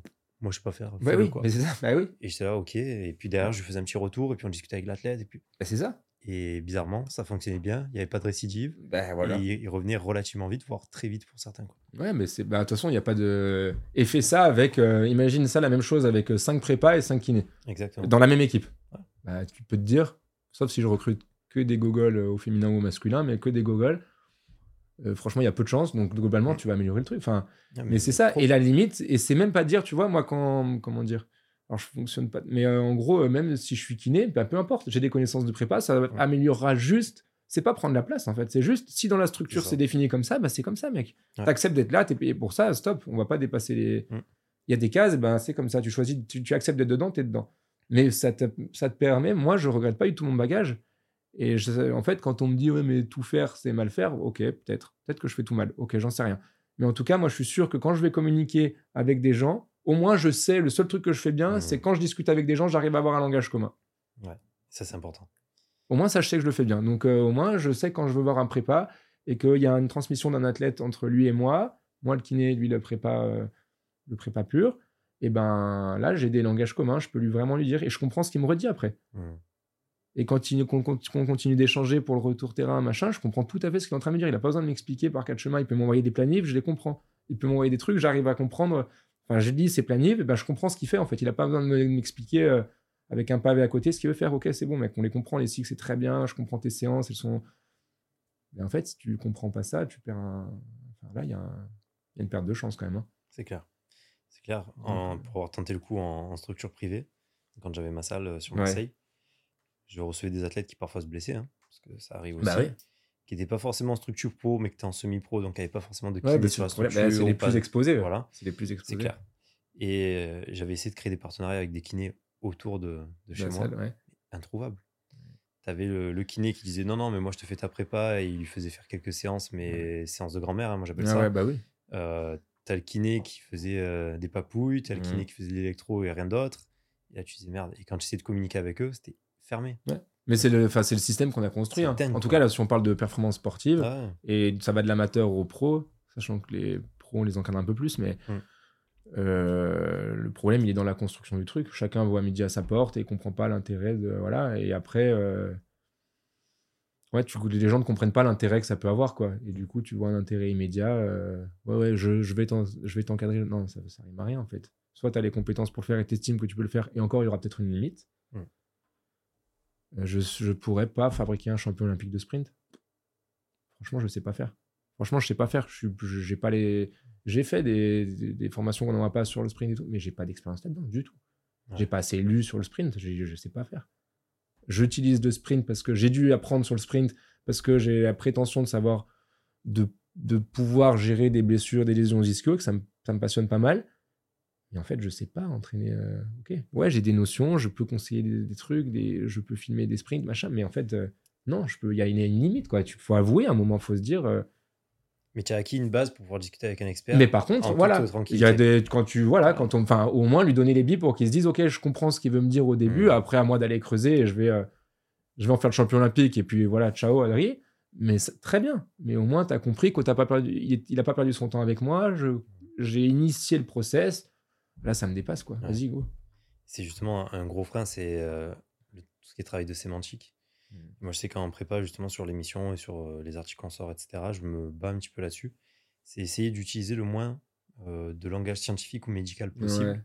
Tout simplement parce que les, les entraîneurs sont pas forcément du milieu universitaire Ouais. et se disent merde, je comprends pas ce qu'ils font, etc. Alors qu'en fait, si, si, ils comprennent très bien, ils font même mieux que nous. Mm. Mais juste, on n'a pas le même langage. Et ce langage peut faire peur et je trouve ça un peu dommage. Ouais, Ça, ça limite les échanges, en fait. Bah ouais, c'est vrai, ouais. Ouais, ouais, en fait, euh, oui, oui, carrément, ça limite les échanges. Et en fait, on faut, euh, enfin, le langage, euh, t'as qu'à. En fait, il faut s'adapter à tout, quoi. C'est clair. faut s'adapter. Je veux dire, à quoi ça sert de faire. Et moi, quand il y a des gens qui. S'il y a des. Bref, de- des amis euh, chercheurs qui me parlent, s'ils me parlent vraiment dans leur full charabia, Tu comprends rien. à un moment, mais ils vont me perdre. Mais, attends, mais au bout de C'est 5 clair. minutes, j'essaie de me concentrer, de dire, ouais, quand même, j'ai fait de la recherche, j'ai fait de la recherche, je sais ce que c'est. Non, que dalle. Au bout de 2 minutes 30, Mm. non plus. Mais du coup, il faut, le but, c'est de s'adapter à la. Enfin, qu'on s'adapte tous. Euh, Qu'on crée un langage pour crée un langage. Je parlais pas de la même manière à, mon enfant de 2 ans ce matin qu'à toi maintenant, sinon ça serait irréel, quoi. Drôle, mais irréel. On peut Mais essayer. du coup, ouais, non, mais je veux dire, bah, tu vois, mais c'est la même chose dans le monde. euh, c'est la Mm. même chose dans, le, dans, le, dans notre monde. Pourquoi, on, pourquoi on- il faut vulgariser absolument pour que tout le monde se comprenne et qu'on donne les billes Mais sauf que des fois, tu fais exprès que ce soit très compliqué, comme ça, tu te dis, eh ouais, c'est moi l'expert, mon gars. Ouais. Et ouais, moi, tu peux pas me toucher, tu peux pas me tester, t'as besoin de moi en plus. On revient au problème d'ego. Mais, c'est- mais oui, mais c'est toujours. Mais de toute façon, c'est, que ça. C'est.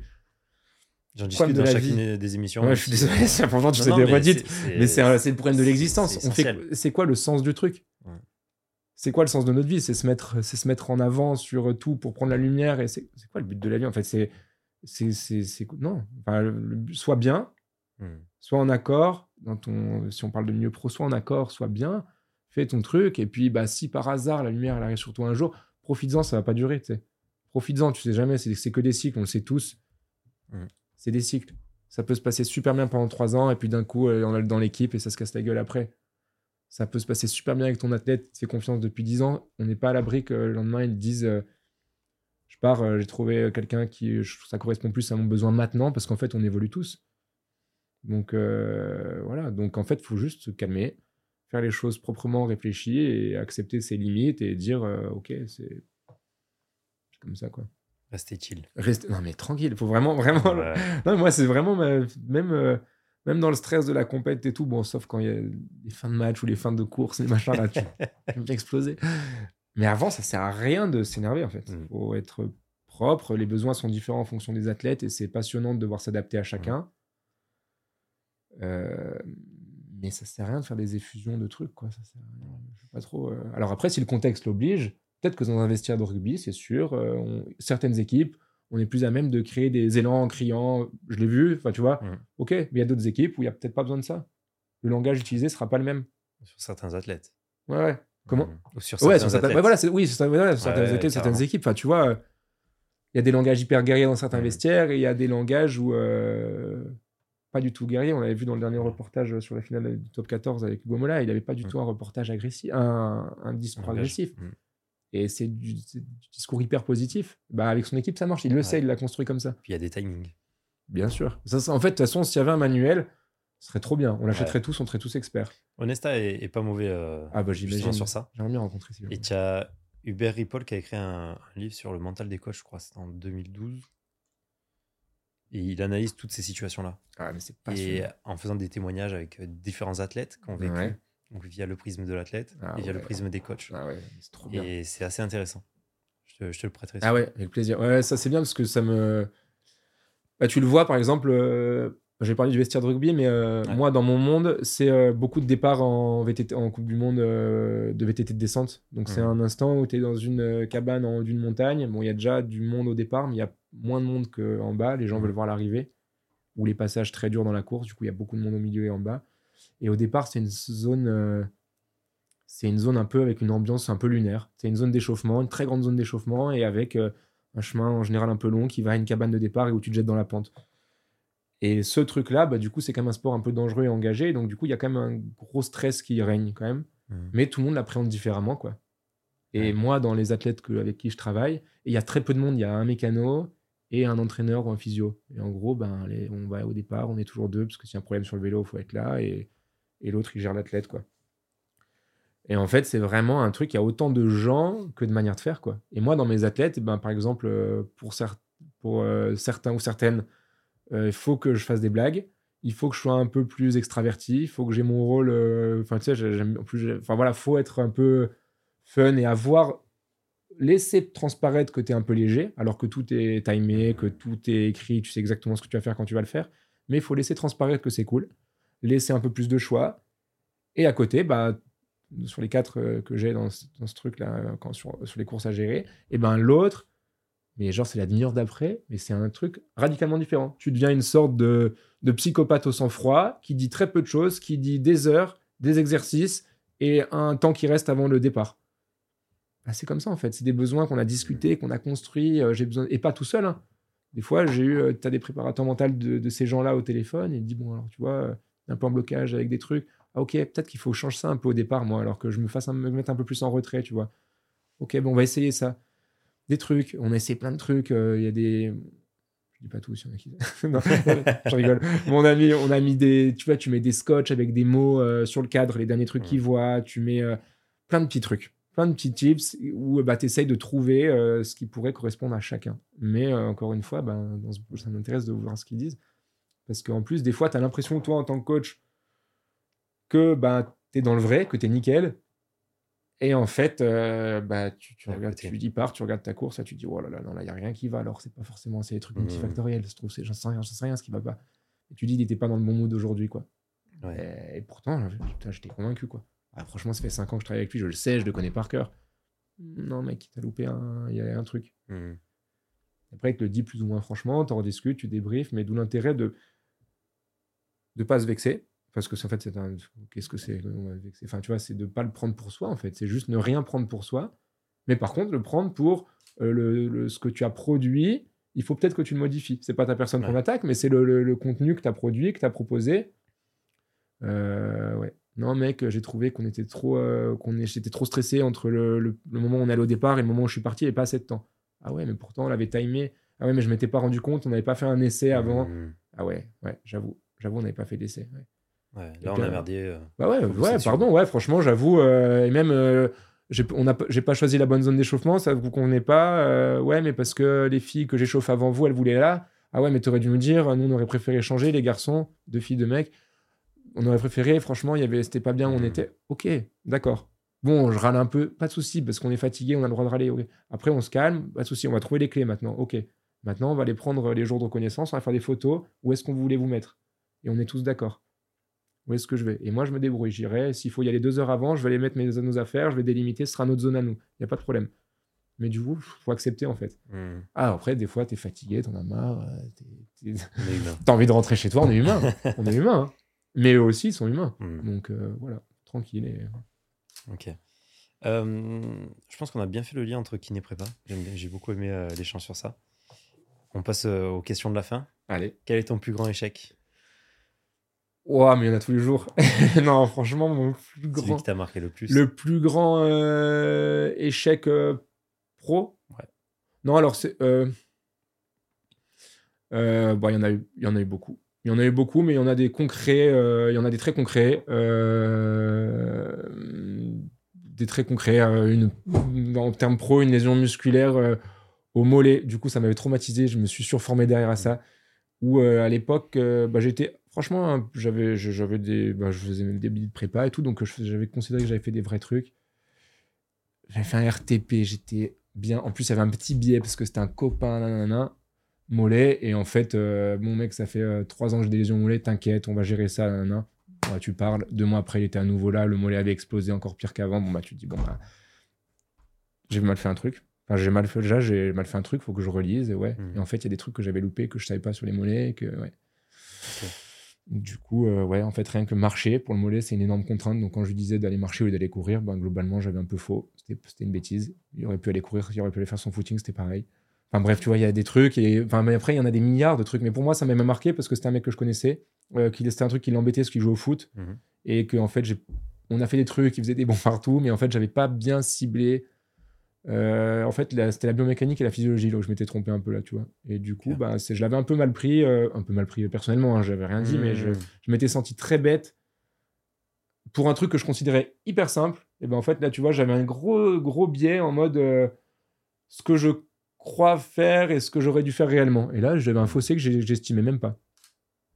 Et pourtant, j'ai pas fait que de faire l'électro, mais il y avait un truc que j'ai que j'avais loupé, pardon.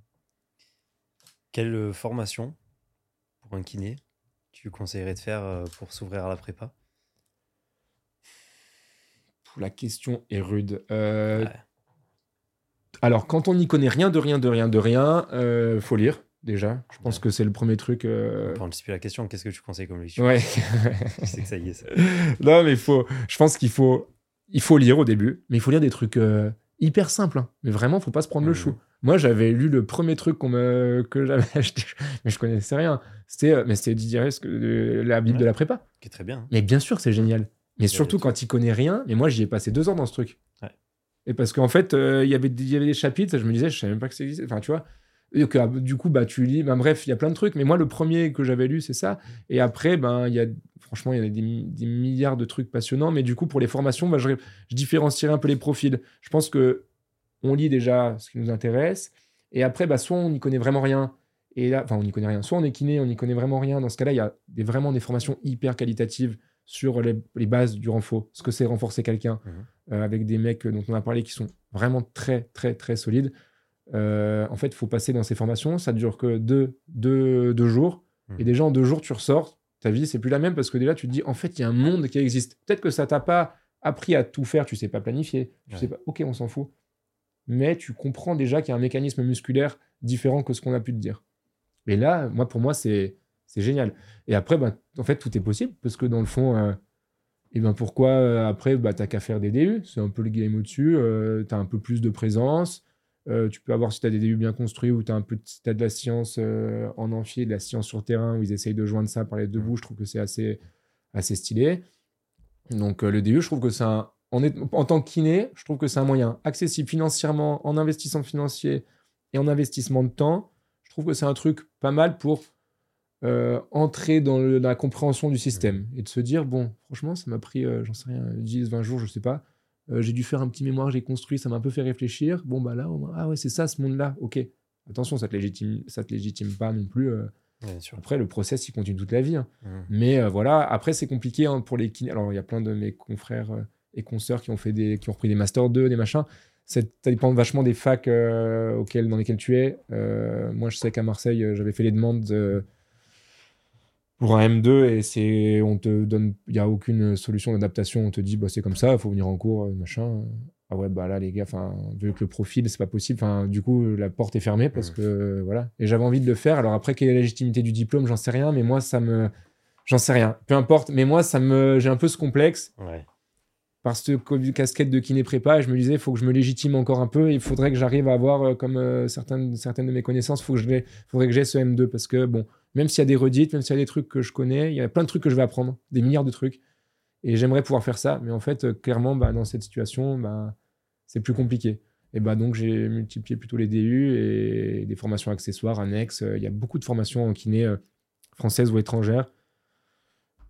Voilà, on va pas les nommer, il y en a des milliards. Tu, tu euh, peux les nommer. hein, si non, mais il y en a plein. problème. Tu vois, j'avais fait des exos pour le sprint. euh, Il y, a, il y a des formations. euh, Il y a plein d'organismes de formation français qui, euh, avec euh, bah, Massamba, qui propose sa grosse formation sur l'optimisation du renfort. Elle est vraiment cool. Euh, Il y en a, nous et d'autres, on fait une formation sur le retour terrain, sur euh, qu'est-ce qui se passe à la fin d'un cabinet de kiné. Comment on dit à quelqu'un Ouais, va ça. continue ta vie en fait. Et qu'est-ce que tu vas faire de ta vie? Continue avec ton prépa. Qu'est-ce que tu vas faire avec ton prépa? Bah voilà, nous on propose ça avec euh, Quentin Bouillard et Pierre Froideval, qui sont vraiment des, des- des sacrés sacrés mecs. Et il y en a, franchement, il y en a des milliards. Et moi, je, je suis personne pour euh, voilà. Faut se faire. En tout cas, faut faut avoir la volonté de d'aller creuser et de jamais considérer qu'on est arrivé quoi. C'est vraiment pas, euh, ça n'existe pas ça en fait. Et et comme on parlait, je sais pas, au hasard de Honesta tout à l'heure, si lui se considère pas comme arrivé, quand comme il parle, ce mec est, est génial quand il parle. Alors si lui est dans cette optique-là, mais qui on est nous? Enfin, c'est bon, on peut en faire pendant cinq vies, quoi. Enfin, Mm. et on aura des échecs pendant cinq vies. Et il faut juste apprendre à les à analyser et à se remettre en question, à échanger, à partager pour continuer d'avancer. Et après, les, les- les belles choses, elles arriveront. Et puis de toute façon, on fait tout ça pour euh, pour, le- pour la passion, pour le kiff, quoi. Enfin, pour les émotions. Enfin, tu sais, toi comme moi, enfin, voir gagner un combat, enfin, voir quelqu'un gagner un combat de judo, euh, enfin, voir un mec être euh, gagner une coupe du monde, voir euh, un match, un dernier point gagnant d'un match de volley, enfin, tout voir ce que tu veux. C'est, euh, tu fais ça pour à ce moment où ça arrive, quoi. Ouais. Et là, tu te dis, Ouah, allez, bah c'est, c'est mon truc, c'est ce que je ressens en moi, quoi. C'est, c'est ma vie, quoi. C'est ça, quoi.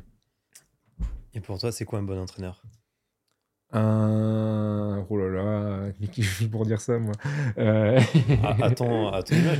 Pour toi, qu'est-ce qu'un bon Un humain, profondément humain, un- quelqu'un qui comprend le qui comprend le, qui arrive à individualiser euh, la, qui arrive à individualiser sa compréhension de la personne, quoi. Tu vois, c'est vraiment, euh, ok, on manage une équipe, mais cette équipe, elle est faite de tant d'individualités, et c'est en finalement l'interaction entre les individualités qui va faire que ça va marcher ou pas. Alors ouais, si t'as Zizou, c'est bon, c'est déjà mieux, mais c'est un génie dedans, ok. Mais en fait, il faudra l'interaction entre il faut faire vivre les groupes. Et faire vivre le groupe, c'est tout ce qu'on parlait de mindset et tout. Pour moi, c'est. Mais vraiment, moi, c'est ce, qui me, c'est ce à quoi je suis le plus vigilant quand j'intègre une équipe ou quand je travaille euh, avec des gens. C'est euh, même euh, des sportifs individuels. En fait, il y a des gens qui interagissent avec eux. Ils ont des gens avec eux. Et ben en fait, c'est faire vivre cet esprit euh, de groupe. Alors, dans une équipe, dans un vestiaire, c'est encore plus génial. Et nous, on est que. Enfin, on est prépa ou peu importe kiné, on n'est pas head coach. Mais en fait, on peut avoir ce rôle-là. On peut prendre ce rôle de. Parce qu'on n'a pas le rôle. euh, on n'a pas le rôle un peu, euh, des fois, du head coach qui doit punir, qui doit sanctionner, qui te met sur le banc. Nous, en fait, on n'a pas ça. Nous, on optimise juste. On soigne, on répare, on optimise le corps. Et là, tu es à bloc, vas-y, une tape dans le dos. Grâce à moi, c'est tout bien. Ah ouais, trop bien, je t'adore. Bah, ok, on va profiter de je, je t'adore pour essayer de, de créer ce, ce petit travail de l'ombre qui est fon- fondamentalement aussi important que le reste. Et les, les head coachs le savent. Enfin, tu vois, ils peuvent pas tout faire. Il y en a qui arrivent très bien. Et bien, le bon entraîneur, c'est celui qui arrive à le faire ou celui qui arrive à reconnaître que les gens autour de lui peuvent participer à, la- à cimenter un peu ce truc. Et, et c'est ça qui fait les belles histoires. hein. Je, C'est clair. Enfin, tu vois, là, il y avait. euh, regardez, dimanche dernier, euh, je voyais Franck Hez, euh, l'entraîneur du RC Lens, parler. Mm. C'est un génie. Ouais. Il a créé un truc incroyable. Et quand il en parle, bah, en fait, ouais, ouais, il crée des techniciens. Ouais, ces mecs, c'est des. Ok, on n'est pas. On ne devient pas euh, technicien hors pair d'un coup. Mais des techniciens, je pense en a quand même beaucoup. hein. Comme des mecs qui savent planifier, euh, dire quoi faire en prépa, il y en a beaucoup. Mais il y a autre chose. Alors, je sais pas, parce que moi, j'ai pas. autre- Peut-être que j'ai rien d'autre. hein. Mais chacun a son truc. Et je pense qu'il faut y être sensible. Il faut se dire, ok, je dois être absolument parfait sur les bases, parce que ça, c'est impardonnable d'être quand on est entraîneur technique, de pas savoir enseigner les bases. En fait, bah, ça sert à rien.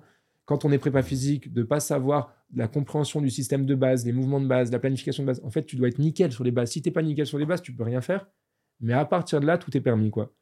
Et pour moi, tu peux avoir euh, de très bonnes bases et avoir euh, cette écoute euh, attentive humaine, essayer de faire de la gestion un peu en sous-marin. Et là, en fait, tu peux correspondre au cliché du bon entraîneur déjà. Mm.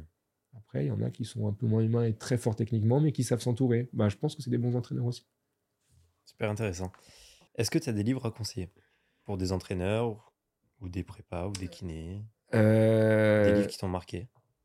Alors ça, c'est plus, alors c'est plus dur euh, sans l'avoir euh, préparé en tête. Euh, des livres, alors pour des kinés, ouais, pour des kinés qui veulent faire de la prépa, faut faire simple et efficace. Et ça veut pas dire que c'est c'est pas complexe, mais la Bible pour moi c'était une belle porte d'entrée. après, il y a pour des kinés toujours il y a la, la force, euh, le, la, de, enfin, le, la force de mmh. qui est pour moi, pour comprendre le mécanisme, qu'est-ce que c'est la force, qu'est-ce que c'est le. À quoi on s'intéresse en fait En fait, il faut lire ça, quoi. Il faut lire ça et il faut, faut chercher à jouer dans les progs avec ça, essayer de comprendre vraiment. Une fois que tu as compris euh, la prépa globale et comment créer de la force, bon, bah déjà, on peut dire. Euh, commence à avoir une petite base. Mmh. Et après, il y a des livres inspirants. Euh, il y a des sportifs très inspirants, il y a des, il y a des livres hyper inspirants, il y a, il y a, des, il y a des, des, des, livres avec des problématiques de mindset complètement folles, euh, mais des trucs mais, qui n'ont rien à voir. Hein. Enfin, moi, j'avais été La mort suspendue, un, bouquin d'alpiniste où il y a des considérations mentales entre survivre, la performance, pas, pas performer, quelqu'un va mourir, pas moi, comment je fais, tout ça pour performer en fait. Qu'est-ce que c'est le sens de ça? Donc, euh, à un moment, tu te dis, euh, et tout ça, ça construit euh, tous ces enfin, bouquins au sens large, même lire des trucs de base, hein, mais genre dire quelques bouquins de Kylian Jornet, qui est une sorte d'extraterrestre dans son monde. Ben, ces livres, ils sont un peu passionnants. Des fois, dans ce qu'il te raconte, c'est un peu redondant, mais en fait, dans la compréhension de ce que c'est, de pourquoi il va chercher à, à faire ça, pourquoi il fait ça en fait, et pourquoi il le fait si vite? Hmm. Ben, en fait, tout ça, oui, alors c'est pas de la physiologie pure, il y en a des milliards, J'aurais du mal à citer comme ça de tête, mais il y a des trucs qui sont vachement inspirants comme ça. Alors là, en tête, il vient ça, mais c'est vraiment. Mm. Euh, mais comme il y a des documentaires aussi passionnants, euh, si tu dis moins, euh, c'est le, le, fait de pouvoir, de pouvoir comprendre ce qui sous-tend la performance. Et voilà. Donc, autant par la physiologie, la mécanique pure, et autant par l'aspect mental et de la, compréhension du, de la tête. Quoi. Ouais, je vois ce que tu veux dire. C'est à mon sens, le plus important finalement. Ouais. C'est une forme de motivation intrinsèque ah qui pousse les gens à faire quelque chose. Mais oui, pourquoi qu'est-ce qu'on fait? Hmm. pourquoi, euh, pourquoi on se rencontre ce matin en fait? Qu'est-ce qui nous pousse à faire ça quoi? Parce qu'on voulait du café, mais il n'y en a plus. non, mais voilà, on est trois ici. Pourquoi on est tous là ce matin? Bah, Parce qu'il y a des trucs qui nous font lever, il y a des trucs qui nous font prendre le train, il y a des trucs qui nous font. Voilà, on est là. Hmm. C'est clair. Est-ce que tu as un mot de la fin? Non, merci. C'était la première fois que je faisais ça. Ouais. Ça va, ça s'est bien passé finalement. Bah ouais, je sais même pas combien de temps ça a duré. Mais, mais c'est vraiment. Ouais, merci vraiment, c'était passionnant. Bah, merci à toi, Adrien. Merci Julien pour l'invitation. Merci.